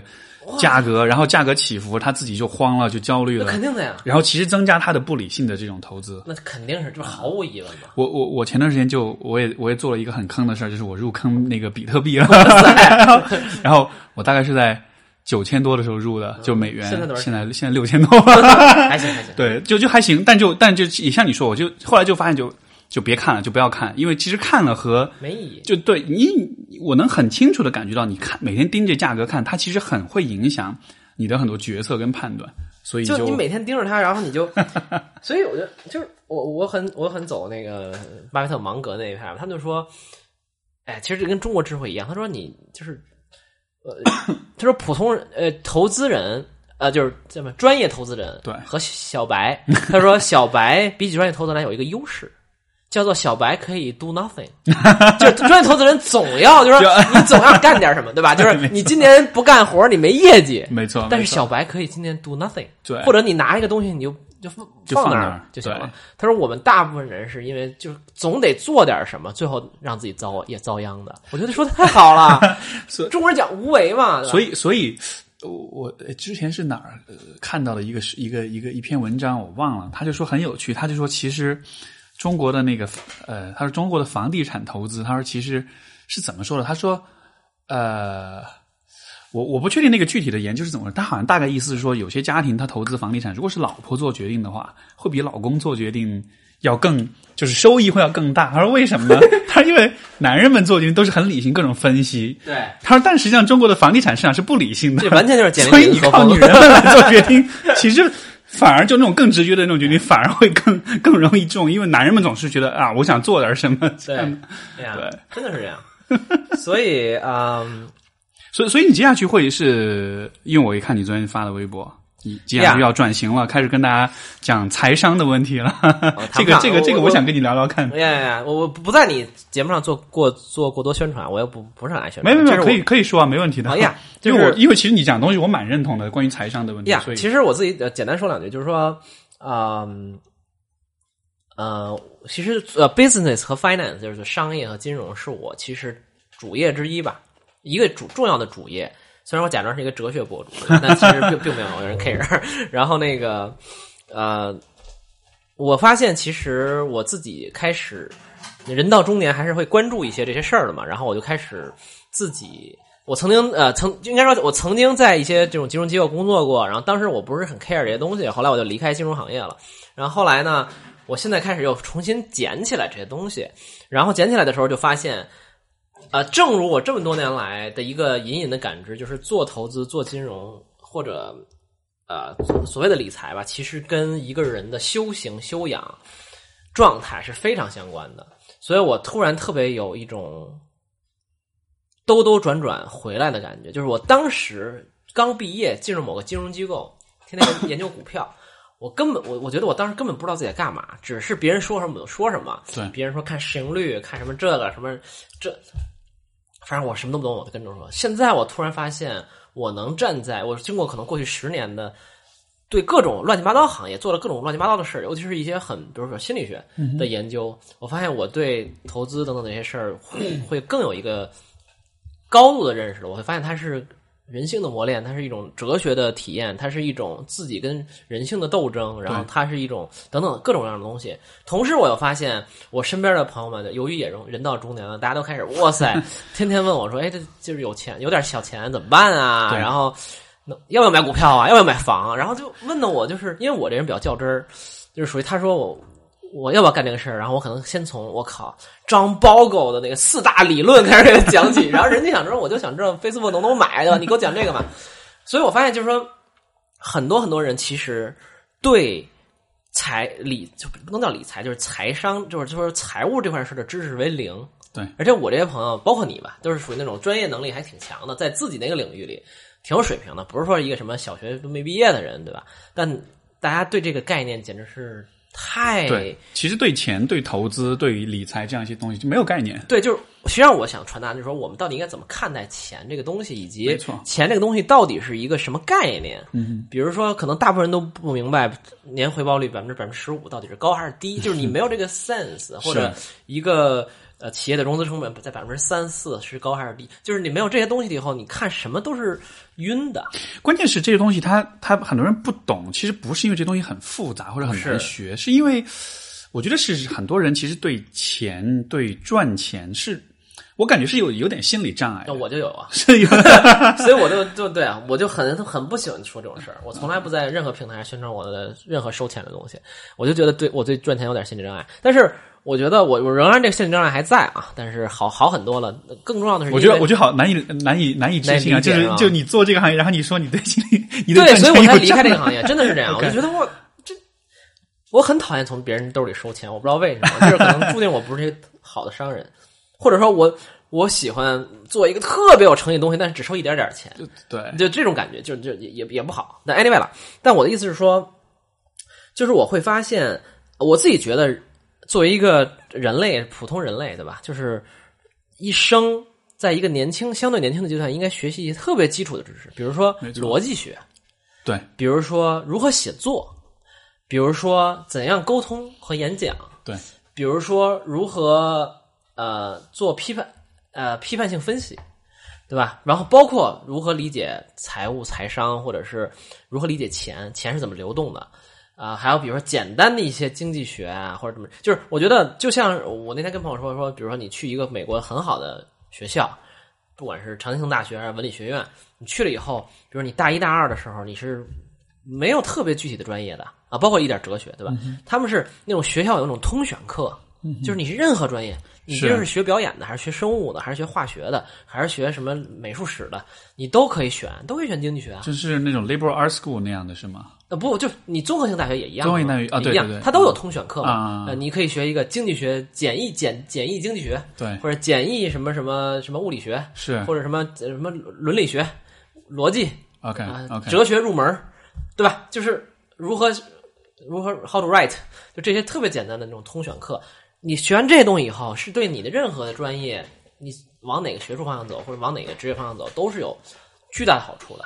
所以我觉得，actually 就是对钱的理解，财商如何呃对钱有正确的观念，如何做投简单的投资，是通选课里的一门儿就我觉得应该是让大家知道的，就是你这一生怎么可能不跟钱打交道呢？我觉得对，因为钱就是其实是你参与这个社会非常重要的一种方式，是因为这个社会的运转很多的进程都是跟钱跟经济有关系。如果你不懂的话，其实在这个部分你是跟社会其实就是脱节，非常脱节，非常脱节。所以我觉得，我后来才慢慢发现，呃，大多数人是毫无概念的，这这个已经令人发指了。就是说，他不是说，就是你做一个做一个判断啊，Facebook 本来应该涨，结果它跌了，就不是这个层面，而是说什么是股票，对吧？股票到底是干嘛的，对吧？对什么概念？就是到这种层面，甚至是我应该买多少股票，应该买不买房，就是。所有包括，比如我在二十多岁的时候，到底，比如我有两万块钱，我应该怎么干？就是，sorry，就是没有这些基础的判断的工具和框架。然后我就想说，作为一个科普工作者和作为一个教育工作者，我发现其实相对市面上用比较正统的方法把给把这个事儿用特别简单的方式给大家讲清楚，这个东西是缺乏的。然后我自己也在干这个事儿，所以我刚才说嘛，就是我做任何产品，嗯，都是先给自己做，就这事儿我也有好处。对，学完了以后呢，系统梳理完一遍以后，我以后对吧，就是也能自己瞎折腾折腾，对我以后未来人生数十年的时间是有帮助的。然后同时我又发现，哎，我还是能帮助一些朋友，帮助一些读者搞清这个事儿，所以我就希望，呃，借此机会能够慢，我自最近在慢慢读一些，呃，读了很多书了，然后慢慢再写一些东西，就是说能稍微比较名门正派、比较正统的、比较又比较基础的，给把它把这件事给大家讲清楚。嗯，然后我的一个理想是把它写成一个，就是跟教材一样的东西，就是以后我希望 someday 是我改过好几遍以后，然后以后大学都有一门课就讲这个，就拿我这个教材，然后我也我也不需要他卖什么几个亿、什么多少钱什么之类的，我就希望我就做一点事情。挺好的。我觉得，我觉得，就是就是这样一个话题，我把它往就是就往我的专业稍微扯那么一点点，是就是说，呃，我其实会想，我也是问你，包括也想问听众一个问题，就是钱，比如说问你啊，钱这东西对你到底意味着什么呢？我靠，深一层了，不好意思。我的娘！你这问题忒大。钱对我来讲意味着什么？因为因为今天我跟你聊天，我也在想这个问题，因为我想我可可能要问你这个，所以我得想好我自己的答案。我想了半天 Yeah 但是有点难哈。有点难，对，就你得你很难找到一个，因为其实我觉得像我自己的经历里面，其实没有太多的机会可以跟我自己想或者跟别人去讨论这个东西。理解。我觉得我我我觉得呃，每个人答案不一样。我觉得其实我有两个意义。对，第一个意义呢，我稍微装一下呢，叫做 是忘了哪个电影看了的，也是类似于那种华尔街那种电影了。嗯他说：“It's not about making money, it's about、uh, keeping score。”就是说，你挣钱代表了你参透了这个世界的一种运行规律，啊，然后呢，你挣到的钱代表了你的一个分数。就跟你最近看不看头号玩玩家、嗯对吧？对对对然后里边打游戏可以有分儿，就跟我们打任何游戏都有一个分数啊，或者怎么样，或者我考试的分儿，就是钱是真实世界的分数。嗯对于一些人来讲啊，在我看来，这个是啊、不完全对的，因为在我看来，你这你一牛逼的哲学家，你那分儿比一个什么 挣了一个亿的企业家牛逼多了，对吧？就是在我的价值体系里。嗯但是在对于一种一类人来讲啊，或者说对于包括我自己，比如我说我之后做投资，那我就特别我想象那个爽，不是在于啊我挣了百分之五十，对吧？多就是我投了十万块钱变成十五万了，你说多那五万对我生活有什么真正影响吗？对说实话真也没有，对吧？对，当然挣还是好的，但是在于我靠，你看我判断对了。你看我说的，你看我参透这套东西了，嗯我理解了这个世界的运行规律，然后我同时让它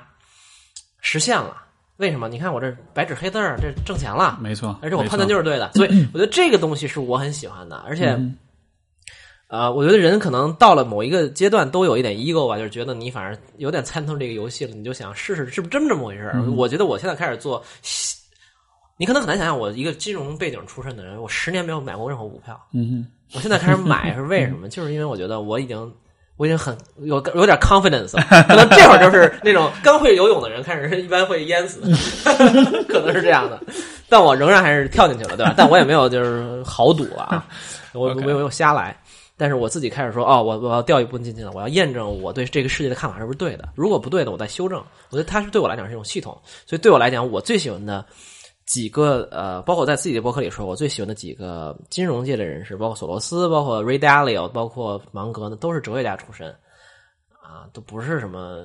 索罗斯自己去学哲哲学的，是然后他老师是波普尔，对吧？就就大哲学家。那我觉得都这么，他们都是这种这种这种人，就是我这套 finance 的 system，这套 number system 是我看待世界这种方式。然后我冲进去，我就说。靠！你们都这么看，我不这么看。然后我就要证明我比你对，我就是比你聪明，我要 outsmart you。这肯定是一个一部分的动机。这个这个部分我，呃就是其实也也是我，因为其实关于钱、关于投资这方面的这些思考，这也是我过去可能就大概就是过去这半年，我才是开始很认真的去思考、去研究。我在一边在想，我一边在问我自己，到底这件事儿对我来说意义是什么？其实我觉得我找到了那个答案，跟你刚讲这个非常像，就是说，呃，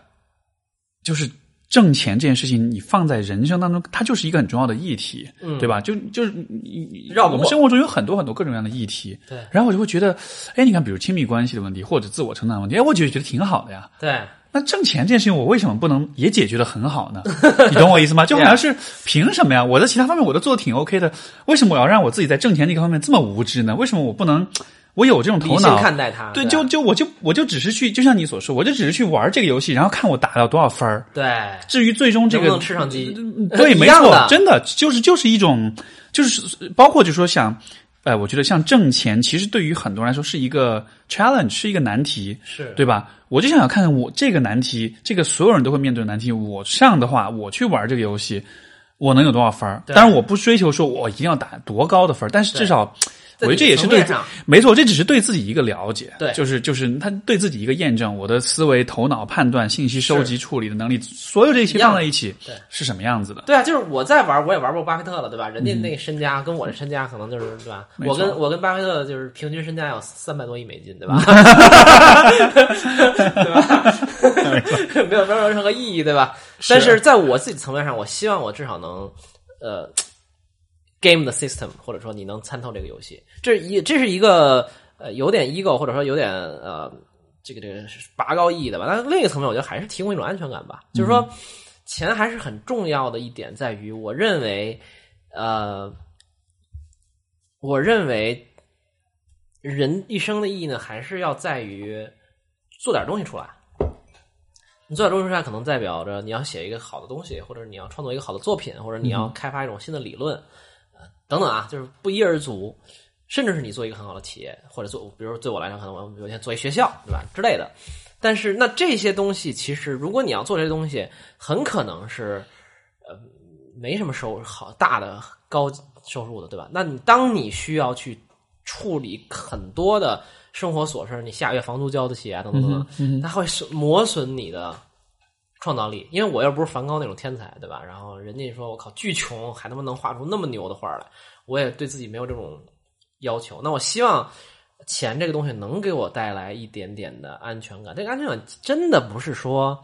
有一天得了什么大病，嗯哼，或者是什么，我孩子能不能这个，我也没孩子，当然，但是我或者是我能不能买起学区房，让孩子能去比较好的小学教育？我觉得这个东西说句实在话，我不是很 care，或者我就觉得，哇，猫 猫过来了，我我我都觉得就是有点太格局有点小，我更多的是说，OK，我大概有一天我就。哎呀，你也想参与吗？他说我也要买，我要买 Facebook。我要买猫粮。对，那有一天可能我我失业了，或者我说我接下来要搞一个特别艰深的东西，然后我就三年闷闷起来不上班，那我起码有一个基础的生活，嗯哼，呃，在哪儿。然后万一，当然万一了，比如说结婚了，有有孩子，那可能希望能给他们一个正常的生活，咱也别说奢华吧，对吧？所以我觉得这些东西是提供某种安定感、安全感，从而让你能创造更好的东西的。这个安全感不是让你，我不知道，就是对对我来讲，创造还是很重要的。是我我我能不能这么理解？其实就我也是类似感觉，就是说，呃，解决钱的问题，实际上它的很重要的一个意义是在于说，它能够确保你的生活就就是你的生活就是你的，嗯，而不是被资本家压被榨，被被被贫穷，也不是贫穷，就是被钱或者被其他一些问题所匮乏，被匮乏所控制、所挟持。是的，对，就是说，如果你没钱的话，你做了很多选择，其实就不是你你真的会做的选择，只是为了解决当下的钱的问题。对但是这样子的是。一定程我，但我也不能对，就我也不能说就是那样的生活一定是就是是假还是虚伪或者怎么样，只是说就当然不是，我们都在养家糊口嘛。对对对，就只是说，如果你有更多的经济资源的话，你的很多选择，你这个人的表达、你的选择、你的自我，可能能够更充分一些，能够更就是接近你自己的那个那个本性一些。对，但是我必须要呃提出一点，也是我在我自己的播客，包括我们之前聊天也说过的嘛，就是我们我很讨厌财务自由这个概念，嗯因为我觉得世界上没有财务自由，只有自 只有自由。因为你你说多少钱是是 财务自由啊？是是就是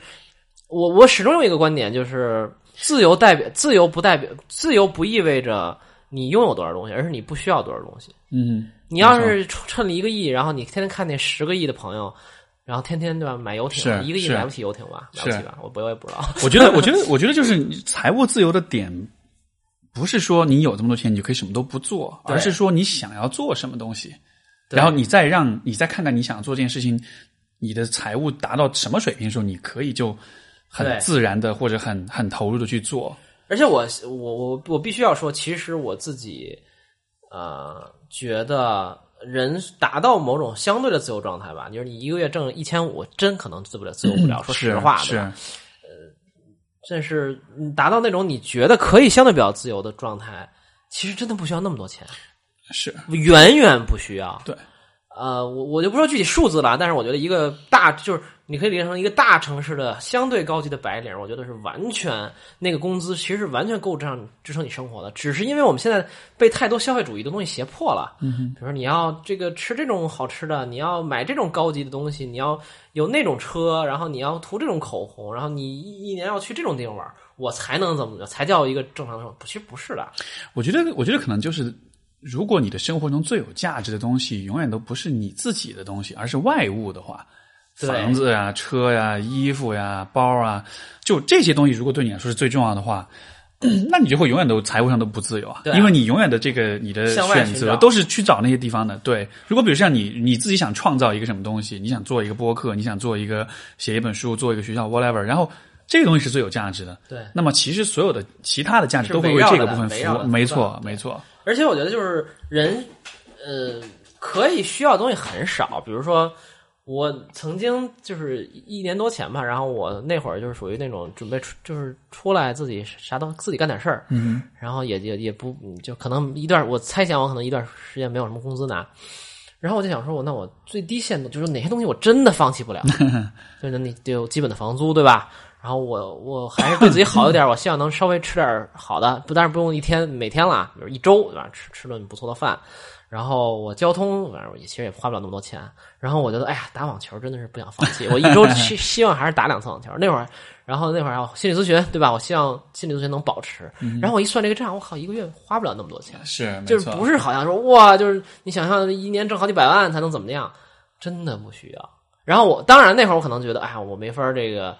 比如说出出去玩儿啊，住特贵的酒店啊，或者怎么样，就是那好像也没关系，就是对吧？就是那东西也不是你真正需要的，但是有一些东西你真是特需要，比如就像我说的，打网球可能也是一个有点奢侈的爱好，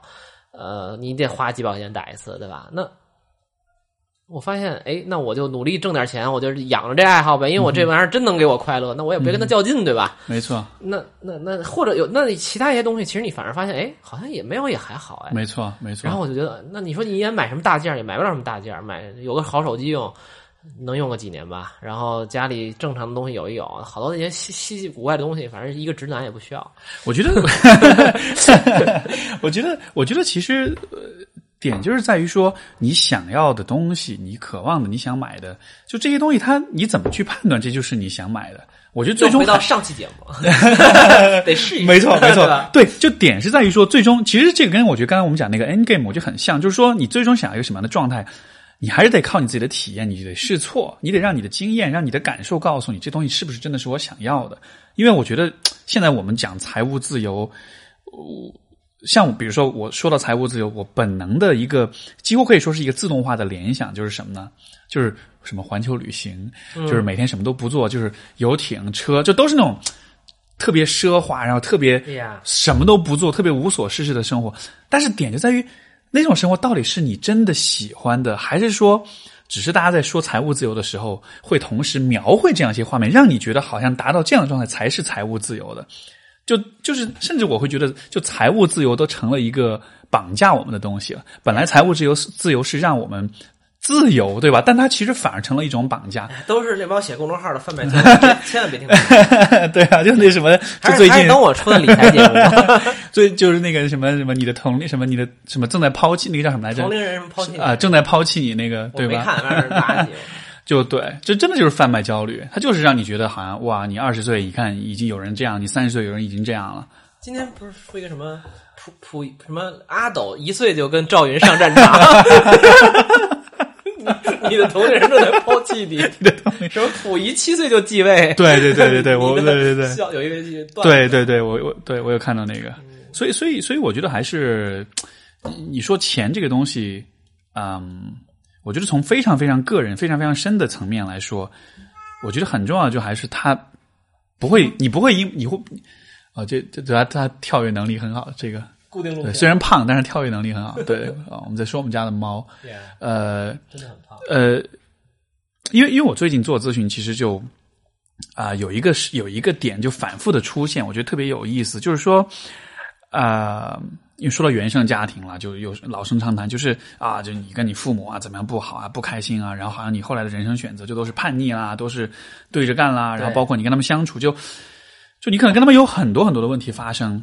但是最终我们其实不是要去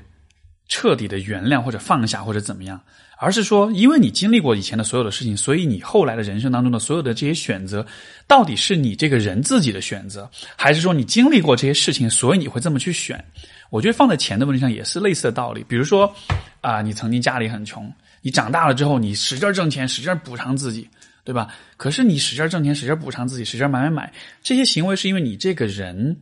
喜欢这么做，还是因为你因为你还是因为你曾经匮乏过，嗯所以你现在补偿自己？对就是那种被你，就是人很容易被过去的经历所绑架。我会用这么一个很重的词，就是绑架。当然了对我们被过去的经历绑架了之后，是我我们的后来的后来的许多的选择，我们的生活方式，我们的人生，它到底是你是你你真的拥有你的你的生活吗？还是说其实所以就是要靠大量的反思和自我辨析啊，这也不是每个人都有这个能力的，或者说需要大家去付出努力吧。是因为你要你要清醒的知道自己在干嘛。是就我完全不反对说你原来匮乏过，然后你特想攒钱，就很正常，挺好的呀。对对但是你不能一辈就是你也不是不能，就是也也可以不去一辈子都这样，对吧？你对所以所以在这个层面上，我觉得其实钱的意义就在于什么呢？就是它能够啊、减小你被绑架的这种可能性。因为如果你没有钱的话，你就更容易被钱的问题所绑架。你相对比较有钱了之后，你在做选择的时候，对吧？比如说，呃，我去一个餐厅吃饭，是其实我特别喜欢吃这个菜，但这个菜是这儿最贵的。但是如果我没这钱吃这道这道菜的话，我就总会去渴望这道菜，我就总会每次看到这道菜，我就觉得自己很很差劲，或者这个餐厅我就再也不要来吃了，或者我会说这个菜就就它肯定不好吃。对你会有所有的这些想法，可是这些想法是因为你真的这么认为，还是因为你刚好被钱的问题所限制？对所以，所以就是这样一种，呃，把这个被绑架的部分给去掉。我觉得其实钱也好，亲密也好，我感觉它其实都有这样一种功能，它会让你看到说，啊、就是你得到一定量的满足了之后，你才能够确认说，OK，我现在确实是觉得我需要什么，不需要什么。给你一个机会，就是说做出一个比较坦对自己坦诚的一一一种判断吧。嗯，所以，但听的听众也不要有压力了，就是说真的，就像我说的，就是不真的人不需要那么多的钱，也可以精神非常富足，过得很开心的，没错，真的。没错，嗯我越来越觉得，反正我生活中需要的外物的东西会很少。当然，我可能比如说我挣钱了，那我肯定愿意去消费、嗯享受，但我不会觉得那就是我必不可少的生活了。我觉得有一天给我扔到一个屋子里，随便一个小破出租房里，让我去写写东西、跑跑步、打打球，我也挺开心的。前段时间我看一个视频，嗯，是一个一个女孩儿，然后她是在住在农村的那种房子里，每天就干各种手工活儿而她特别全能，就是什么自己锯木头、搭一个架子、搭一个秋千自己用那种种各种菜，然后做各种菜。当然，她那个是有团队的，但就是她真的，因为她从小跟好像是跟她奶奶长大，对，是个网红，对。然后就从小跟奶奶长大，在农村里，所以他会做特别多农活。然后你看他就各种动手，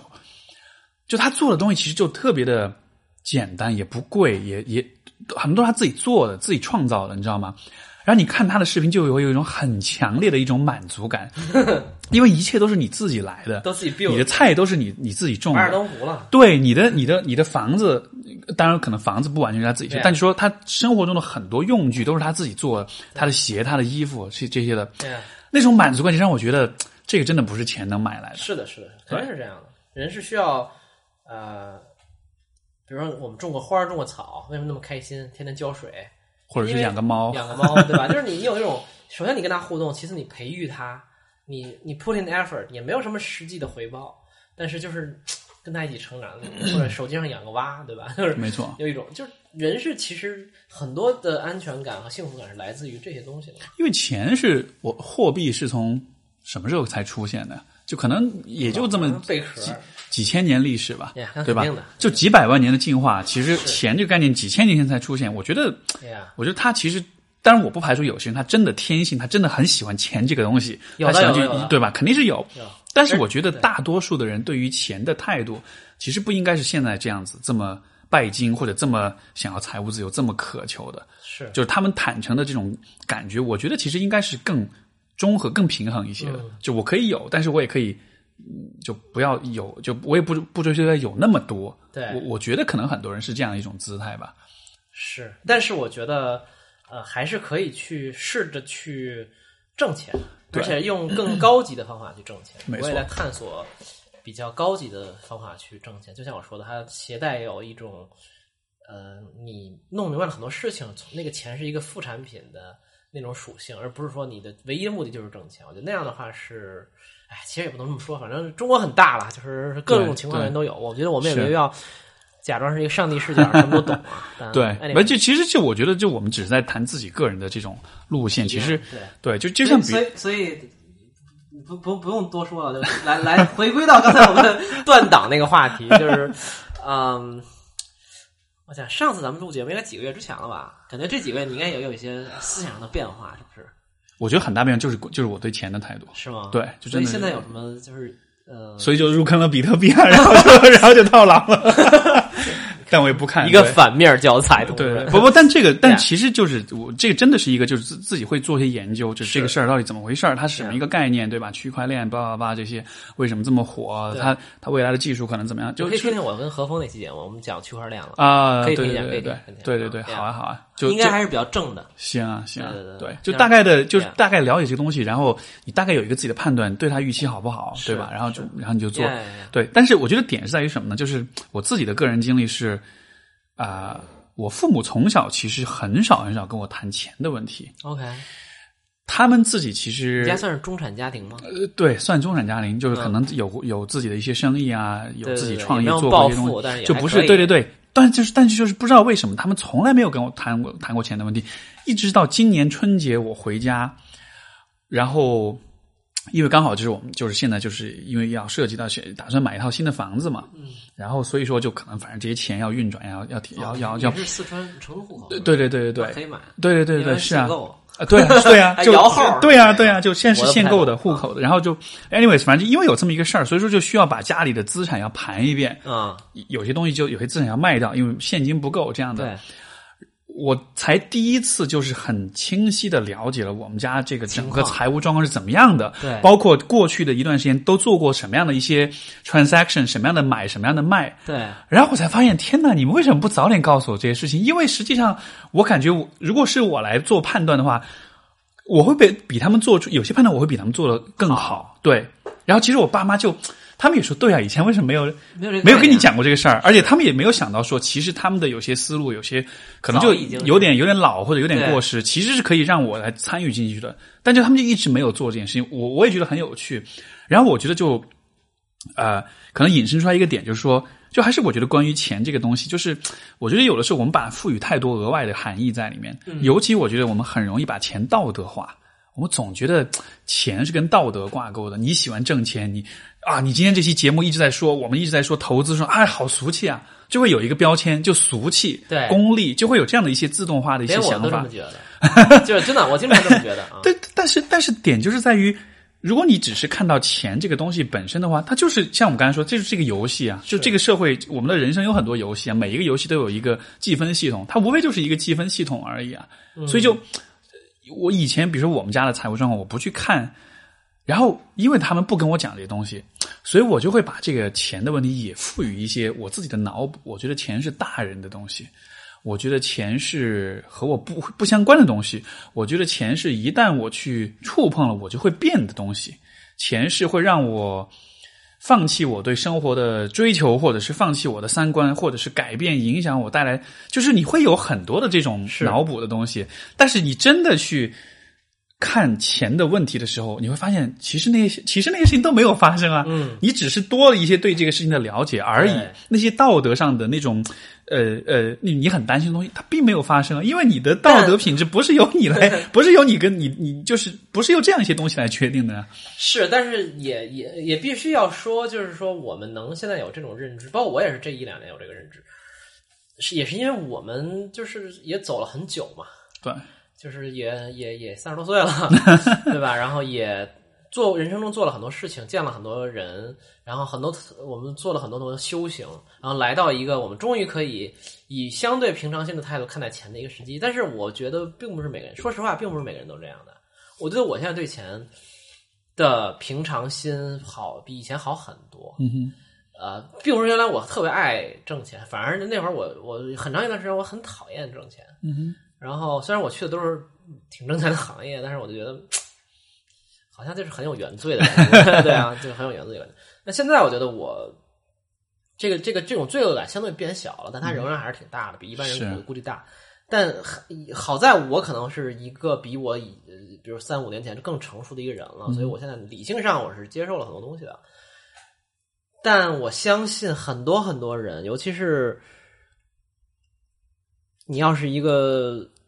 中年，然后家里老婆孩子或者老公什么什么，这各种需要你 support 的，或者家里有人有病，或者是你二十出头，然后刚进入社会，肯定看到我靠，就是你挣三千，别人挣五万，就是肯定还是有一些落差的。对，所以在那样的，比如说你你挣三千，别人挣五万，在那样的情况之下，你对于钱的认识到底是你自己的认识，还是说你在这个你刚好在这个位置上，所以你不得不这么去看，你不得不觉得，哎，我要我要对，所以这就是需要大家有反思，就是就是清醒的它反思。只是一种。反思，它我我并不是在说我们就不该去，但我相信我的二十多岁可能也 很难，对。真的，说实话。或或或者说，也许像比如说我们这样的讨论，我觉得就其实只是在，也许是描述一种可能的 end game，就是一个阶段性的 end end game。比如说，如果你是在听节目，如果你二十岁，对吧？现在如果让你去想三十岁的时候你的金钱观是怎样的，你或许可以参考我们所讲哎，就你懂我意思吗？就是就其实我们只是说，这个我觉得也是播客的点，就是在于我们只是在分，就我跟我的每一个嘉宾，我们都是在分享一些呃一些经验，对一些这些经验不是一个上帝视角的一个整个地是标准图，答案。对，它只是一种路径。这种路径，你你听这里一个路径，你在其他地方听到另外一个路径，然后很多很多路径，最后你去选你想要哪个路径。是，我觉得就给予一种选择。对因为我因为我的朋友啊说，就是我们给一个 data point，完没错了我们把自己当成一个数据数据点，然后你可能收集二十个数据点以后，你会自己有一个判断，对，对吧？因为因为因为我不排除有些人他真的就很喜欢挣钱，或者他就是钱对他来说就是特别特别重要。OK 啊，没有问题啊。对，那样的人的话，我觉得这样人也很棒，是因为我希我我如果我们听众有这样的人呢，我希望大家能早点承认这点，然后赶快去转钱。没错，因为我自己，我我不我不毫不夸张的讲，啊、我原来在金融行业嘛，我后来发现我自己就可能在这行业不会做到最出色，就是因为我没有那么爱钱。没错，喝口水。慢点慢点。而我的公司里，或者我接触过的一些同事或者同行，那真有一些是非常爱财如命的。那种爱财如命，不是说那种，就还还是更像那种说我我喜爱挣钱，是因为钱给我一种满，挣到钱给我满足感，而不是消费它给我一种满足感。对，就他们说，OK，我今天挣了，比如一百万，比我明天花了一百万爽得多。所以他们就是那种对那种 score 对这个分数的热爱很强，于是他会真的去寻找，哎，这个系统里到底怎么样去挣最考啊，或者怎么怎么样的。那我觉得我靠，那我肯定拼不过这种人啊！是还是别常干了。而且我觉得就是这个，我觉得就是一个怎么说，是个自我接纳的问题。比如说，如果你是个爱钱的人，或者如果你是个很，比如说你是个很 competitive 的人，对吧？你是个很爱竞争的人，是就是我觉得我们大环境是比较压抑这样的一些类型的人呢，哎。喜喜欢赚钱的人，对。对吧？呃，比较喜欢竞争的人，对，然后有自己的鲜明的观点，尤其我觉得对于女性来说，是。如果你，我想也是想到我一些来访者的故事，就是比如说，如果你是一个很有想法，或者如果是你是一个比较 opinionated，你是一个就是自己的这个主观观念。比较强，你的观点比较强势的这种人，很多时候是被打压的，然后是是被甚至是被鄙视的，对吧？可是这就是你，对你能够做的选择就是，如果就是因为你迟早必须得承认这一点，如果不是现在，你可能会痛苦几年，然后最终在心理咨询里面承认 你是这样子的。是。但是点就在于你最终你还是会走到你你应该去的那个方向，是。那不如就早点承认。对所以如果你喜欢钱，那就那就承认早点承认，然后赶快去挣，赶快，然后有有朝一日，然后挣了大钱回来给我跟 Steve 捐款。Seriously，对吧？真的真的是这样。可以有可以有。对，然后千万不要以任何缺德的方式挣钱。Seriously，这是我的呃我的我的忠诚的建议。然后这个东西上没有没有没有没有灰色地带，就是一定要遵纪守法，然后不要靠坑人坑蒙拐骗来挣钱。然后用你的聪明才智，用你的判断，用你独立思考的能力去挣钱，也特感觉特别爽。没错，然后你那个钱，那个给你打进来时候，那种那种感觉是很好的。然后你花的也是自己的钱，你那种感觉是很好的。然后没错，而就晚上睡得着觉。对对对对对对对，真的，因为长期来看，诚实的赚钱是一个最好的策略。这是啊，我就我就不就引用引用太多不好，但确实是这样的。是是是，因为你实际上在不道德的赚钱的时候，你也 take risk 了，你也承担风险了。没错这个风险一旦爆爆发，它是很啊、很有问题的。是对对是，所以所以就是所以就是关于钱的问题，就就呃呃怎么拐到这儿来了？这个节目，两个非常爱钱的人，没有，你知道吗？其实就是我，我就就自从这个春节回去，我跟家里人就是了解了这个整个这个状况，盘点了之后，然后我开始认真的想这些问题了之后，然后我就终于明白说，OK，以前其实我并不了解我对钱是什么样一种感受，我是真的得去研究、去了解这一些之后，我才发现，OK，我的感觉大概是我不是那种就是特别爱财、特别贪婪的人。但是我的态度也不是那种视钱如粪土的人，我大概找到了这个位置是在中间的某一个地方，然后他可能不是完全中间，他可能偏向比较喜欢赚钱这个要稍微多那么一点点，嗯但是就你至少找到了一个位置，就是是一个你对你自己就是对自己很坦诚的一个位置。以前的我的那种感觉就是啊，我完全不想钱的这个问题，我就误以为我是那种视钱如粪土的人，但实际上我又并不是那样的人。对，所以就所以就是找到一个呃，你在这个这个这个 spectrum 上面这个分布上面你的位置，其实就这个是我觉得就过去这么几个月特别特别大的所以你看，就是这些东西命题永远在我们这儿，就是如何找如何成找到自我，如何诚实面对自我，然后面对完了以后怎么样能 take advantage，就是说你能利用它，能做一些好的事情，包括挣钱。包括挣钱，包括挣钱，对，我觉得这也是一个修行。所以我后来发现，啊、比如我现在整天琢磨投资，我就发现，哎，这个东西是一个最好的一个试验场。就是我有时候有我有时候会把它当成，它是让我内观跟自省的一个最好的手段。因为我这个东西一旦涉及到实际利益和 keeping score 以后，因为你干所有的其他的事儿。啊都不都不 keeping score，然后你做投资是非常具体，就是量化的。然后你，我经常说，我觉得我的，比如说啊、理性程度对是要是要大于很多，呃，大于我认为大于平均水平的，或者说我觉得我的那种分析能力是大于平均水平的，或者我觉得我呃控制自己人性的部分，比如我没有那么贪婪，不想抄底，不想卖到最高点，什么不想这个这个赚一把快钱，这种能力是超于一般人的。OK，我我这么认知没问题，但现在 it's time to 这个。到了一个我验证它的时间了，然后我就哎，每天玩一个真人大富翁，就这种感觉。我觉得就是说，呃，就就我们之前录播课之前不是在说嘛，就是其实其实就是体验，就是实际的这个线下的 实际的这种 experience，这就是我觉得这东西其实是特别特别重要的，因为它真的能够就有的时候你甚至有的时候你就会被自己的体验所打脸。像比如说我我想了一个一个很类似的例子是什么呢？就是像我们练那个就练武，比如说像练柔术啦、巴西柔术或者是像练泰拳啊这样的。没有练过武的人，他要跟人，你看，比如经常你看是网上有些视频啊，那种小瘪三啊，或者是那种对两个打两个乘客或者两个游客或者什么餐厅吃饭跟人打架什么的，在动手之前，我们都觉得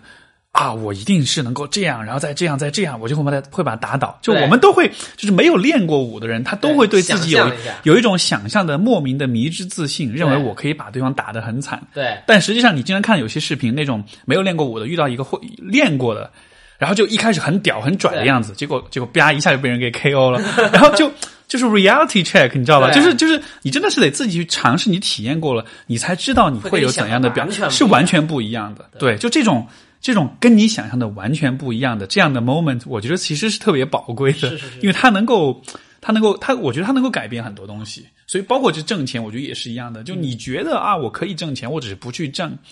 这样的想法很蠢啊！你怎么知道呢这？样想法很安全，因为你永远不去证明。没错，没错。但是所以我也迟疑了很久，因为你可以躺在那个自己哎还不错的那个认知上待很久。但是对啊，但是我就觉得为什么不呢？因为点不是在于说你真的要变成一个特别有钱的人，点是是在于你就只是 Play the game，你就只是试试看嘛。然后你就像你说所说游泳一样，对吧？我我天天在读关于游泳的教材，但是你跳进去之后，也许可能它没有你想的那么容易，没有那么顺利。但是你才能感觉到水包围你的身体的时候的那种感觉，你才会有那种兴奋感。就所以它能给你带来的东西，可能不是你之前预想的。就像比如说你挣钱的时候，你以为挣钱带来的是财务自由，实际上它带来的可能是可能是学习，可能是发现，可能是跟不同的人的交流，或者是一些新的知识，whatever。就是其实你你会得到的东西和你预期的永远都是不一样的，永远都是永远都不一样。所以说那种意外的那种收获，那种惊喜，这个东西就跟你做播客一样，一开始做播客可能想象的是这样的，后来做起来发现哦，原来是这样，没错所有事情都是这样的。所所所以一个类似就是说，呃，比如说我们要去决定去做一件事情，像比如说要换个工作，对吧？或者说要换一个新的领域啊，或者嗯换一个换一个城市，换一个，就就就做很多这种选择的时候，我觉得人都会有这样一个问题，就是我们就是糟，我们都会去想糟糕的结果，为什么呢？因为糟糕的结果很容易想到，对，就是很容易具象化。对，但是你永远没办法想象的是，你开始走这条路了之后，你会遇到哪些人，是你会得到哪些帮助对，你会有哪些意外的收获跟发现。对这个部分是我们没法想象的。所以结果就是我们在看选择时，我们总是倾向于啊，算了，还是不要了，还是安全一点好。对，就我们会对安全有这样一种过度的需要。所以，所以就是那句话说的嘛，“The journey is the reward”，对吧？没错过程即是奖励，就是这样的。所以，对我刚才补充一下，刚才 Steve 说那个游泳的事儿，就是我刚才跟在在在录录音之前，我们就聊天儿，就说我我因为在写一些类似于科普啊教材、或者经常跟跟大家说的东西，对。然后我就发现自己有一些局限性嘛，就是我就把自己比喻成，就是我天天都在教，也不能教吧，就类似于吧，就是我天天都在教别人这个呃游游泳的理论，比如你怎么怎么这个呃划水，对吧？身体怎么侧，然后啊头怎么呼吸，呃鼻子怎么呼吸，腿怎么打，就你说了半天，最后读者看完以后啊，游泳是这样的，结束了。对但实际上，真正的学习是你跳进水里去感受，对去真正的练习，然后可能你回来再看那个那个理论那些东西啊，或者那些东西，你会会有感觉不一样嘛。然后，但是作为我们这种我人，就是只能给到帮你到那那一步，没错对剩下的一步得你自己来完成。而且我觉得这个学习的这个过程，其实有一个很重要的东西是什么呢？就是其实很多的技能，很多的像游泳也好像任何东西也好，最终你需要的是什么？是许多许多的重复跟练习。啊，绝对是就就你真的是需要很多的功夫，是。所以我觉得这个东西会比那种，呃，我们刚才说的啊，我我我我我我不想挣钱，我就不去挣，就就那种安全感，相比于说我做一件事情做了很多次，我尝试很多次，我学了很多，看了很多，积累了很多，就那种很踏实的那种一点一点积累的感觉，就我自己的感觉是我更倾向于有那种积累，有那种成长，安全的部分也可以有，而且我觉得。如果我能留在里面，嗯当然 why not，对吧？但就是那种像比如说我们去练练柔术，就一个动作，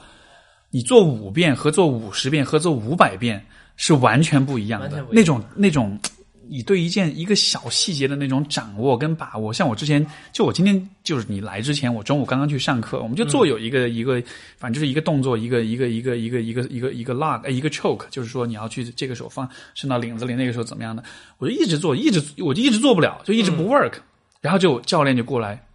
然后我们就。做了几遍，他也看，我也看，他就说：“哦，OK，你试试看，把这个手往里面再放一点，那个时候怎么样？”然后一做就发现啊，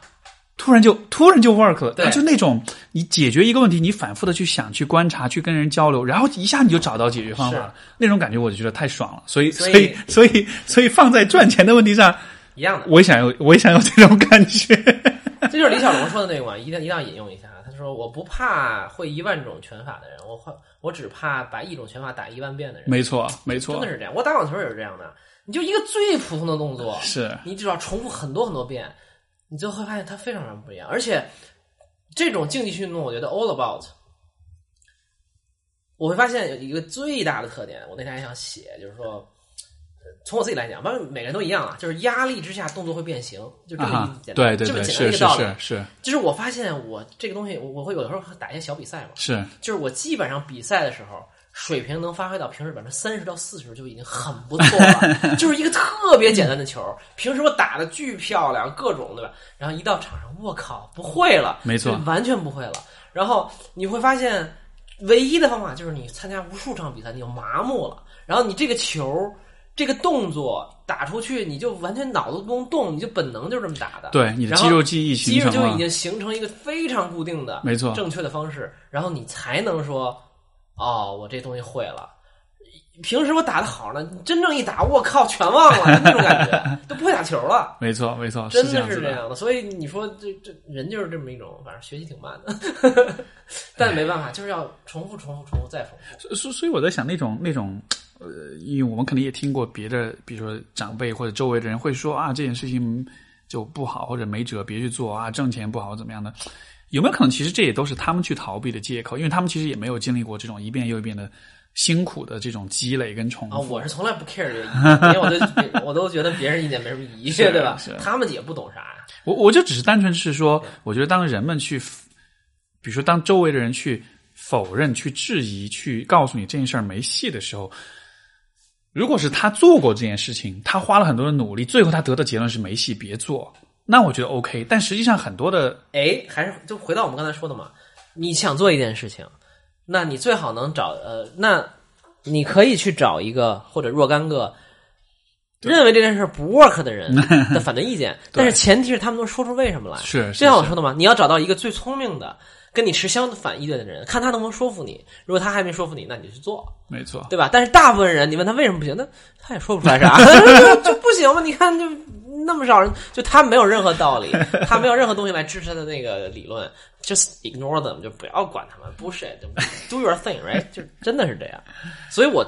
大多时间我根本不 care 别人什么意见，因为 come on，你哪有我懂得多？真的是这样。就是如果你特别有理有据的说啊，这给我劝服我，那我觉得非常尊重你意见。但大部分人说都说不出来。是真的是这样是，所以所以就面对别人的批评，我觉得最好的方式就是多问一个为什么。呀哎，你能跟我就因为因为因为一般我们被别人批评了或者否定了，就啊就就要去防御，是啊就你你根本错了就对，就是就是就是要去防御，对，要去反击反击这样。但实际上，我觉得更好的方式是，哎，你能跟我讲讲，更多跟我讲讲吗？对啊你是怎么想的？然后其实很多时候就这么一个问题你就可以打倒，你就可以打垮对话。对话终止了，对吧？他们也说了。是呀但是我觉得是保一个平衡吧，就是如果你是一个特别在意他人意见的人，你就多 ignore 他们点儿；如果你是那个 ego 比较大，然后老觉得别人错的人，对吧？暗示一下自己，然后你就可能试着找一找别人怎么能呃聪明的人，看看他们的反对意见到底是什么，没错，没错，对对，是找一个平衡。那这东西最终还是自己判断嘛。还是自己判断，就没有没有任何的没有任何的答案，没有任何的标准正确答案这样对。对对对对，最终还是 follow 的、嗯 follow 这个 gut？所以你跟他说，那最后聊一下，你跟他说，那你接下来 接下来有什么什么具体计划没有？因为我就接下来计划就是闷头写写这个教材，所谓的教材，就是财商这个部分是吧？之类的。啊我研，首先我自己要研究一下，然后自己要把我的真金白银扔进去，这样才能有说服力，对吧？然后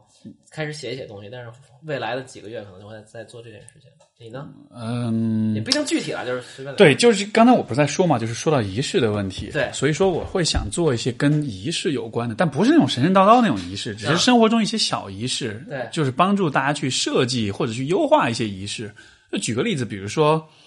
呃，很多人都会做这么一件事情，就是洗澡的时候会有，就是就是就是因为以前我上那个 Reddit，包括 Twitter 上有有一个 hashtag，就是 shower thoughts，shower thoughts，就是洗澡的时候的，就浴是室沉思。对，没错，就是浴室沉思，就是你在洗澡的时候，你会因为很放松，你会想很多东西，对吧？但是很多时候，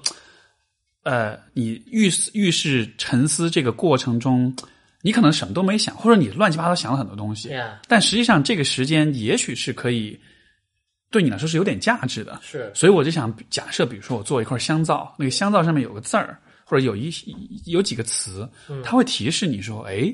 现在是 shower thoughts，现在是浴室沉思的时间，right。我要不要想点什么？OK，当然，这个具体创意我没有想看，但是你懂我的意思吧？就是说就是你在这种小时刻里面，我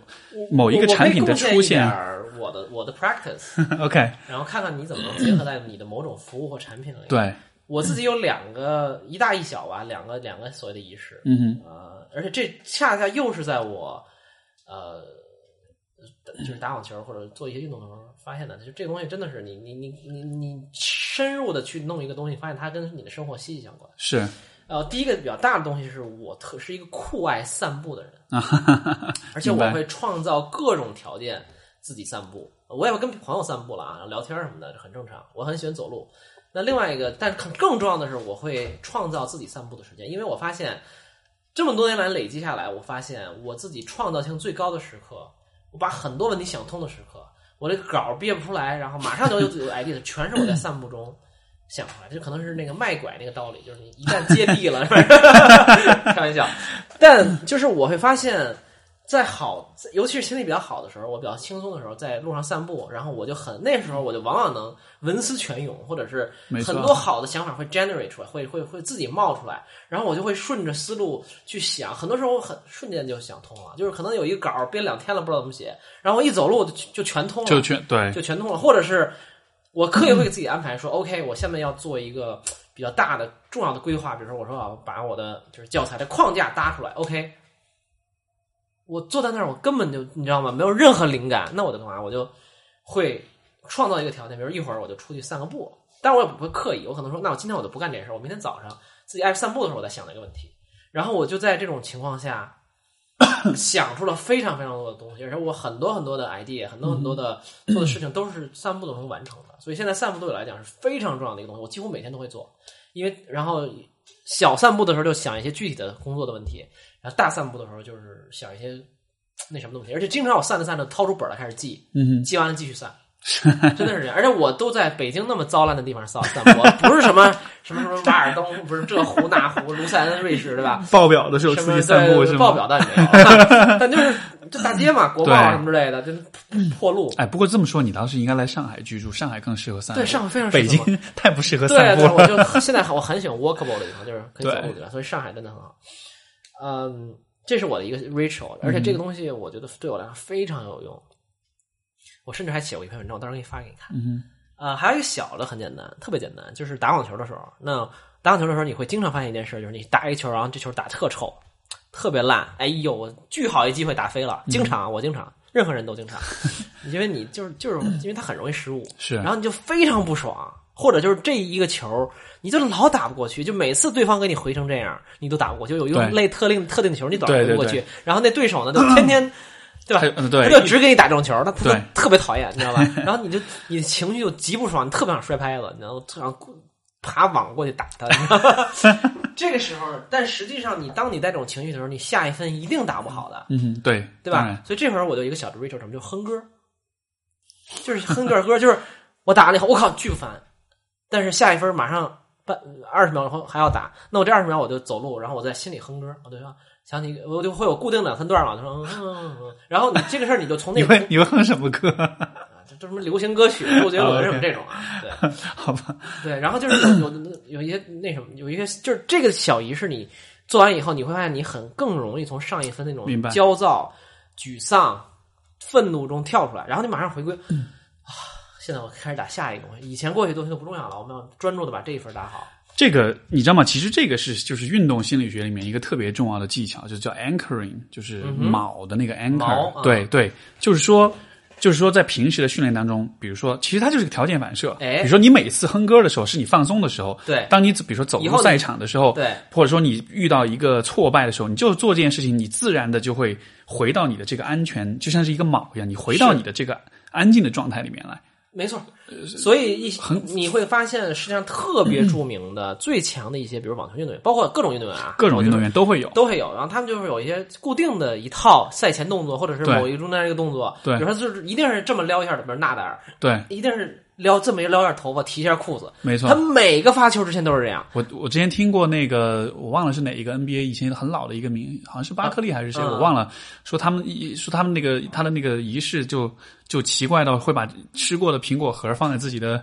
袜子里面。啊，对对对 对还有我喜欢就那球星就是类似于他赛前就是穿四层袜子。啊，就就就这种习惯，然后就那种就是哦，我该投入 game 了，然后我可以很 peace 的投入 game，没错专注的打球，就他们都有一套自己的小仪式。没，错没错其实。这种东西我觉得是其实是非常有用的，非常有用而且这个东西它真的还不是说只是生活经验一种小小的生活智慧，是真的在研究上。像比如说那个这是有理论支持的。对对对，像比如说我今天看一个 research，他是讲那个他研究那个体操运动员，就是就是会呃看他们在做一个动作之前的时候，他心里在想什么。其实很简单，你有些人会想这个动作我一定会成，有些人会想这个动作有可能会失败，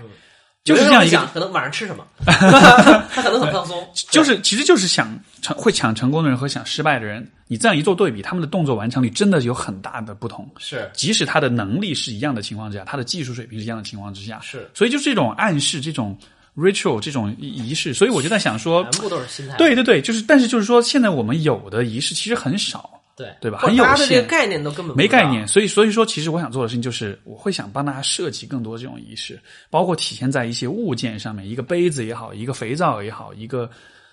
whatever 任何一个东西也好，就能够把它是有心理学依托，但它可以往外延伸一点。对，而且同时解决了挣钱的问题，我就不需要再一个小时一个小时的跟人咨询挣钱了，这样就就它就是一个 scalable，是一个可可可以规模化的一个一个 business，所以就是会有这么样一个一个一个一个想法吧。对，因为也出出售时间肯定还是效率对相对，也是有点突破咨询师的那种，就是啊，我工作就是这样子因为其实对吧，工我我我觉得很好，但是就是看怎么来设计，这个慢慢慢慢想。这这只是最近刚冒出来，所以要慢慢酝酿，慢慢酝酿。但是对，但是但是我觉得就是呃，之前我们说的那个存在主义危机，就是其实真的有些你是可以找到那种一个一个点的，因为你在那个存在主义危机里面，你觉得什么事儿都没意义。对，但是那不是真的，只是真的只是因为你没有找到那个点，你找到之后，你发现啊，之前的那个阶段，对。哎，就好没必要啊，就浪费了，就其实还是有必要的。对，当然肯定是有必要，只是你回头来看，你会发现它其实没有你想的那么可怕。是是是，对，所以 所以，Yeah，if you if you are going through hell, keep going, right？对，是是是，好，两小时了，我靠，这么能聊，好吧？看来我一向应如此。我应该是那个好久没录音了，有一种说话的话我，我我看出来有很多要表达的东西.但挺好的。我觉得就是我我就是要 hold 说一说，梳理一下，对对对，挺好的。之后再继续 hold。等你的那个下得意忘形的第二季，对，看什么再回归吧。对，我会回归以后肯定就是一个新的我了。是吧期待 of。course。好吧各位听众朋友们。谢谢。感谢听到现在还没有那个，就还没有放弃的，对吧？对对对对，可能你确实有点闲，呃没有，但是但是 大，我相信很多人是真的是会听完的，我原来录过四小时的。呢，我打过。谢谢大家，好的，那我们就这样，下次节目再见。拜拜。